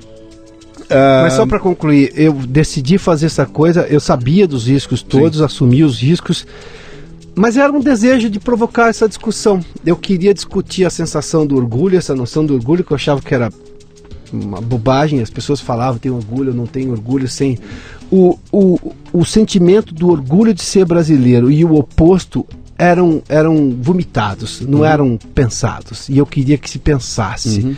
Eu queria discutir esses pontos que todo mundo reclama, essas coisas do passado. Eu queria que, que, que, o Brasil começasse a fazer as pazes com o seu passado, o Brasil no sentido os brasileiros. Uhum. E, e eu sabia do risco. Eu queria empreender, não um negócio, eu queria empreender uma nova discussão desse país. Eu creio que consegui começar esse projeto, porque esse país é gigantesco, somos mais de 200 claro. milhões de pessoas, mas eu não estou sozinho, tem muito mais gente fazendo isso, você está fazendo isso, eu conheço outras pessoas fazendo isso, e eu achei que o audiovisual seria uma forma de marcar, de eternizar e, uma discussão. E, e é, Piotr, eu tive a chance de ver o filme, o filme é realmente... Então, é para você sair com a cabeça borbulhando de lá e imaginar o seguinte, cara, todo mundo tem que assistir isso aí. Isso aí tem que entrar. É por isso que essa é a minha agonia, sabe? Eu gostaria de agora dizer no microfone aqui: quer ver? Acesse www e assista, ou leva para tua Mas casa. olha- mas, mas vai chegar a hora. Não, vai chegar a hora. e, e também não é, não é um absurdo. É, acho, se você tiver net, é, que a maior parte das pessoas, boa parte das pessoas tem TV a cabo, né? Uhum. É, tem net. E acho que custa R$ 4,90, R$ 3,90. Não é caro. É, quem já viu no Netflix já pagava a mensalidade, estava lá. Os outros, os outros meios também são R$ 4,90, R$ 3,90, que tem o Look, que é L-O-O-K-E.com.br, que é uma locadora virtual. Look com, com E no final, que dá para achar ali também. É, além disso, o filme está em várias bibliotecas é, é, de escolas de universidades públicas no Brasil. É, basta procurar que vai achar. E aí lá você empresta, assiste volta, ou seja, está lá o DVD. E Chama-se O Orgulho de Ser É, Brasileiro. e vai estar no canal Brasil agora também a partir de setembro. Ótimo, eu vou divulgar isso de montão. Ah, meu amigo, vamos aqui caminhar para finalmente então. Você acaba de viver uma experiência do empreendedor brasileiro, Sim. pior, o empreendedor cultural brasileiro, que é, que é muito pior que. Do- o É empreendedor é, é- é difícil. É dolorido. O cultural, então, é coisa para maluco, tem que ser muito louco, né? É. Ah, e você termina esse teu, esse teu ciclo, quer dizer, e- e- não, é que você terminou essa experiência, você terminou um, um ciclo. Isso. O ciclo está aqui, terminou, você chegou no final dele, não houve o retorno financeiro, que eu não sei se você esperava por ele, mas houve um retorno de satisfação pessoal, um Sim. retorno do, do Gigantesco. sensação do dever cumprido, que é gigantesco e que talvez é, você olha para trás e fala, bom, valeu a pena, tá? Continuo devendo, tô pagando, mas valeu a pena aquilo, né? E agora? Qual é o próximo passo? Você falou de um vídeo, de um filme agora sobre Então, tô- transplante de tô- órgãos? e- exatamente, porque, de novo, dessa insistência com o Brasil. O, o Brasil tem hoje um polo de transplantes de várias coisas. Eu vou, eu vou contar do de fígado porque eu conheci uma experiência em Pernambuco. Para quem não sabe, o transplante de fígado começou com o Dr. Silvano Raia aqui em São Paulo, que tem medicina de primeiríssimo mundo, pesquisador de primeiro mundo. Mas um Brasil desse tamanho não vive só com centro de alta tecnologia como é São Paulo, você precisa espraiar isso para outros lugares. O Dr. Cláudio Lacerda é um médico que, que foi assistente aqui do Dr. Silvano Raia. Ele é de Pernambuco. Ele decidiu levar e criar um politransplantes no Recife que atende toda aquela região do Nordeste. E transplante de fígado no país é um negócio extremamente sério, ah, eficiente e financiado completamente pelo SUS, o Sistema Único de Saúde. É uma política de Estado, não de governo, porque ela persevera. Ah, eles estão toda hora fazendo algumas alterações, qual o critério da fila, que são critérios clínicos, ou seja, não, não há nenhuma diferença. Às vezes o sujeito está sendo operado num Einstein da vida aqui, mas quem paga é o SUS. Ele ficou no quarto do Einstein, mas é SUS Uhum. por uma conveniência, alguma coisa. Não, o, o- não, não tem plano privado nessa história. Sim. O- quando você recebe, fala, não, mas eu ah, quero atravessar a fila. Tem critério técnico para esse critério, ou seja, é um negócio que funciona. Quer ver que eu vou, te, vou dizer, eu falei, falei há pouco aqui contigo, né, que a gente não luta pelas coisas. Recentemente, o Jornal Globo fez uma bela matéria, por sinal, muito boa matéria, dizendo que o Brasil, nos últimos anos, aí, cinco ou seis anos, tinha perdido uma série de, de órgãos por falta de avião. E as pessoas, um absurdo, como pode? Tá, tá, eu entendo. Mas vamos olhar por um outro ponto de vista. Sabe por que, que a gente está reclamando que perdemos o órgão por falta de avião? Porque a gente já tem uma estrutura para fazer transplante no país e essa demora muito para fazer. Nós lá atrás, ó o nosso passado maravilhoso, tivemos empreendedores, tivemos idealistas que construíam um Estado brasileiro que, apesar dos seus problemas no SUS, tinha uma estrutura financeira para financiar isso daí e existia isso daí. Ou seja, nós tínhamos uma, uma equipe médica no Brasil inteiro, há várias equipes médicas, tanto de captadores quanto de realizador- realizadores de, de transplante, apta e competente para fazer. Quanto tempo leva para você ter uma, uma equipe dessa? Sabe quanto tempo levou para resolver o problema do avião? Uma canetada do Temer, do presidente Temer. Eu falei assim, gente, calma, isso aí resolve numa canetada. O que não resolve numa canetada, que a É gente precisa valorizar, é construir uma estrutura de transplante, uma política de transplante, a lei de transplante, a forma como isso vai se dar e que funciona de forma exemplar. Esse filme que se chama-se Paralelo Mil, é, é, porque conta os mais mil transplantes que foram feitos no Recife, dessa coisa de levar uma experiência bem sucedida em São Paulo para outros lugares do país, porque esse país é muito gigante. A lógica Sim. americana tem que ser entendida dessa forma. Você tem Nova York, mas você tem Seattle, você tem Chicago, você tem Miami, você tem Houston, você tem Los Angeles, você tem. Um, um país gigante não pode ter só um lugar bem, muito desenvolvido. Ele não vai dar conta. Sim. Eu posso ter o melhor hospital do mundo em São Paulo o Brasil não consegue ser tratado aqui. Você trata alguns que estão aqui ou que vieram aqui, mas você precisa ter centros de excelência em tudo no Brasil, no país todo. E eu parto dessa história, paralelo mil, os mil mais transplantes lá. E paralelo, porque dentro da lógica que a gente aprendeu, os paralelos próximos do Equador, paralelo baixo, seja paralelo 8, você não consegue fazer nada de qualidade, então, as, as regiões são pouco desenvolvidas, são mais pobres, enfim. E o mil é dos mais mil transplantes, é um número alto, mas num paralelo que você imaginava que não iria ter desenvolvimento de tecnologia, e tem lá um centro de transplantes de fígado extremamente qualificado, uhum. comparável ao que tem no, melhor no mundo. Uhum. E de novo estou contando ali, estou querendo contar, estou numa fase de captação que está insuportável, está difícil, porque você, você não tem altruísmo uh, do empresário. O sujeito não olha, ele não para para ler. Esse mundo corporativo está tão insuportável, o cara não lê. Você escreve um negócio, daqui tem meia página, uma página. Eu, eu fiz um. Eu fiz. Eu posso te mandar. Eu fiz. Eu acho que eu sou o único diretor de cinema que faz um trailer do filme sem o filme existir. Porque na verdade eu vou lá, eu gravo algumas coisas, eu banco isso do meu bolso, porque eu faço um trailer que tem 4, 5 minutos, que é um filminho do que pretende ser o filme, do argumento. Eu chamo de trailer do argumento do filme, porque isso me ajuda no convencimento. Sim. Além de eu mandar um papel do projeto, da ideia, eu mostro um filme, porque isso é para convencer. Está tá liberado no YouTube, publiquei num, num artigo que, que recentemente no, no, Congresso em Foco. Se você me permitir, eu te mando Por e você favor. publica. Qual, qual, é o orçamento desse filme? O filme, o filme é. acho que o orçamento que foi aprovado na Ancine foi de um milhão e pouco para um documentário de, de, de, entre 80 minutos, alguma coisa assim. Tá. É, por lei de incentivo, absolutamente lei de incentivo. Tá. Que se eu pensar, o orgulho me custou 820 há 4, 5 anos, a inflação uhum. não está quase nada. É, mas eu não, não consegui convencer porque as pessoas não param para ver, não param para assistir e te dão respostas protocolares. Sim. Aí você fala, meu Deus do céu, eu tô querendo, no momento em que as pessoas estão achando que o Brasil não dá nada, que o Brasil é um problema, escuta, tem um negócio aqui que funciona e funciona de forma extremamente exemplar uhum. e com dinheiro público. Você está reclamando que o dinheiro público é desviado, que tem problema no momento de tanta corrupção. Olha, mas veja isso aqui que está funcionando. Veja como aqui o serviço público conseguiu achar uma forma de funcionar por excelência atendendo os brasileiros de forma igualitária. Igualitária no sentido de ser justo, ou seja, quem precisa mais vai ter mais, quem precisa menos vai ter menos. Hum. Isso é tratar os iguais igual, eh, tratar os desiguais igualmente é muito injusto. Sim. Que alguém vai precisar mais, outro vai precisar menos. Você dá o que o cara precisa. Então, quer dizer, tem toda uma fila, uma estrutura. O problema recebeu agora essa história do, do avião. Pô, apareceu um problema ter uma canetada resolveu o problema. Uhum. Mas resolveu porque só precisava de uma canetada. O, antes alguém já tinha feito o, o mais difícil, Sim. o mais difícil de construir.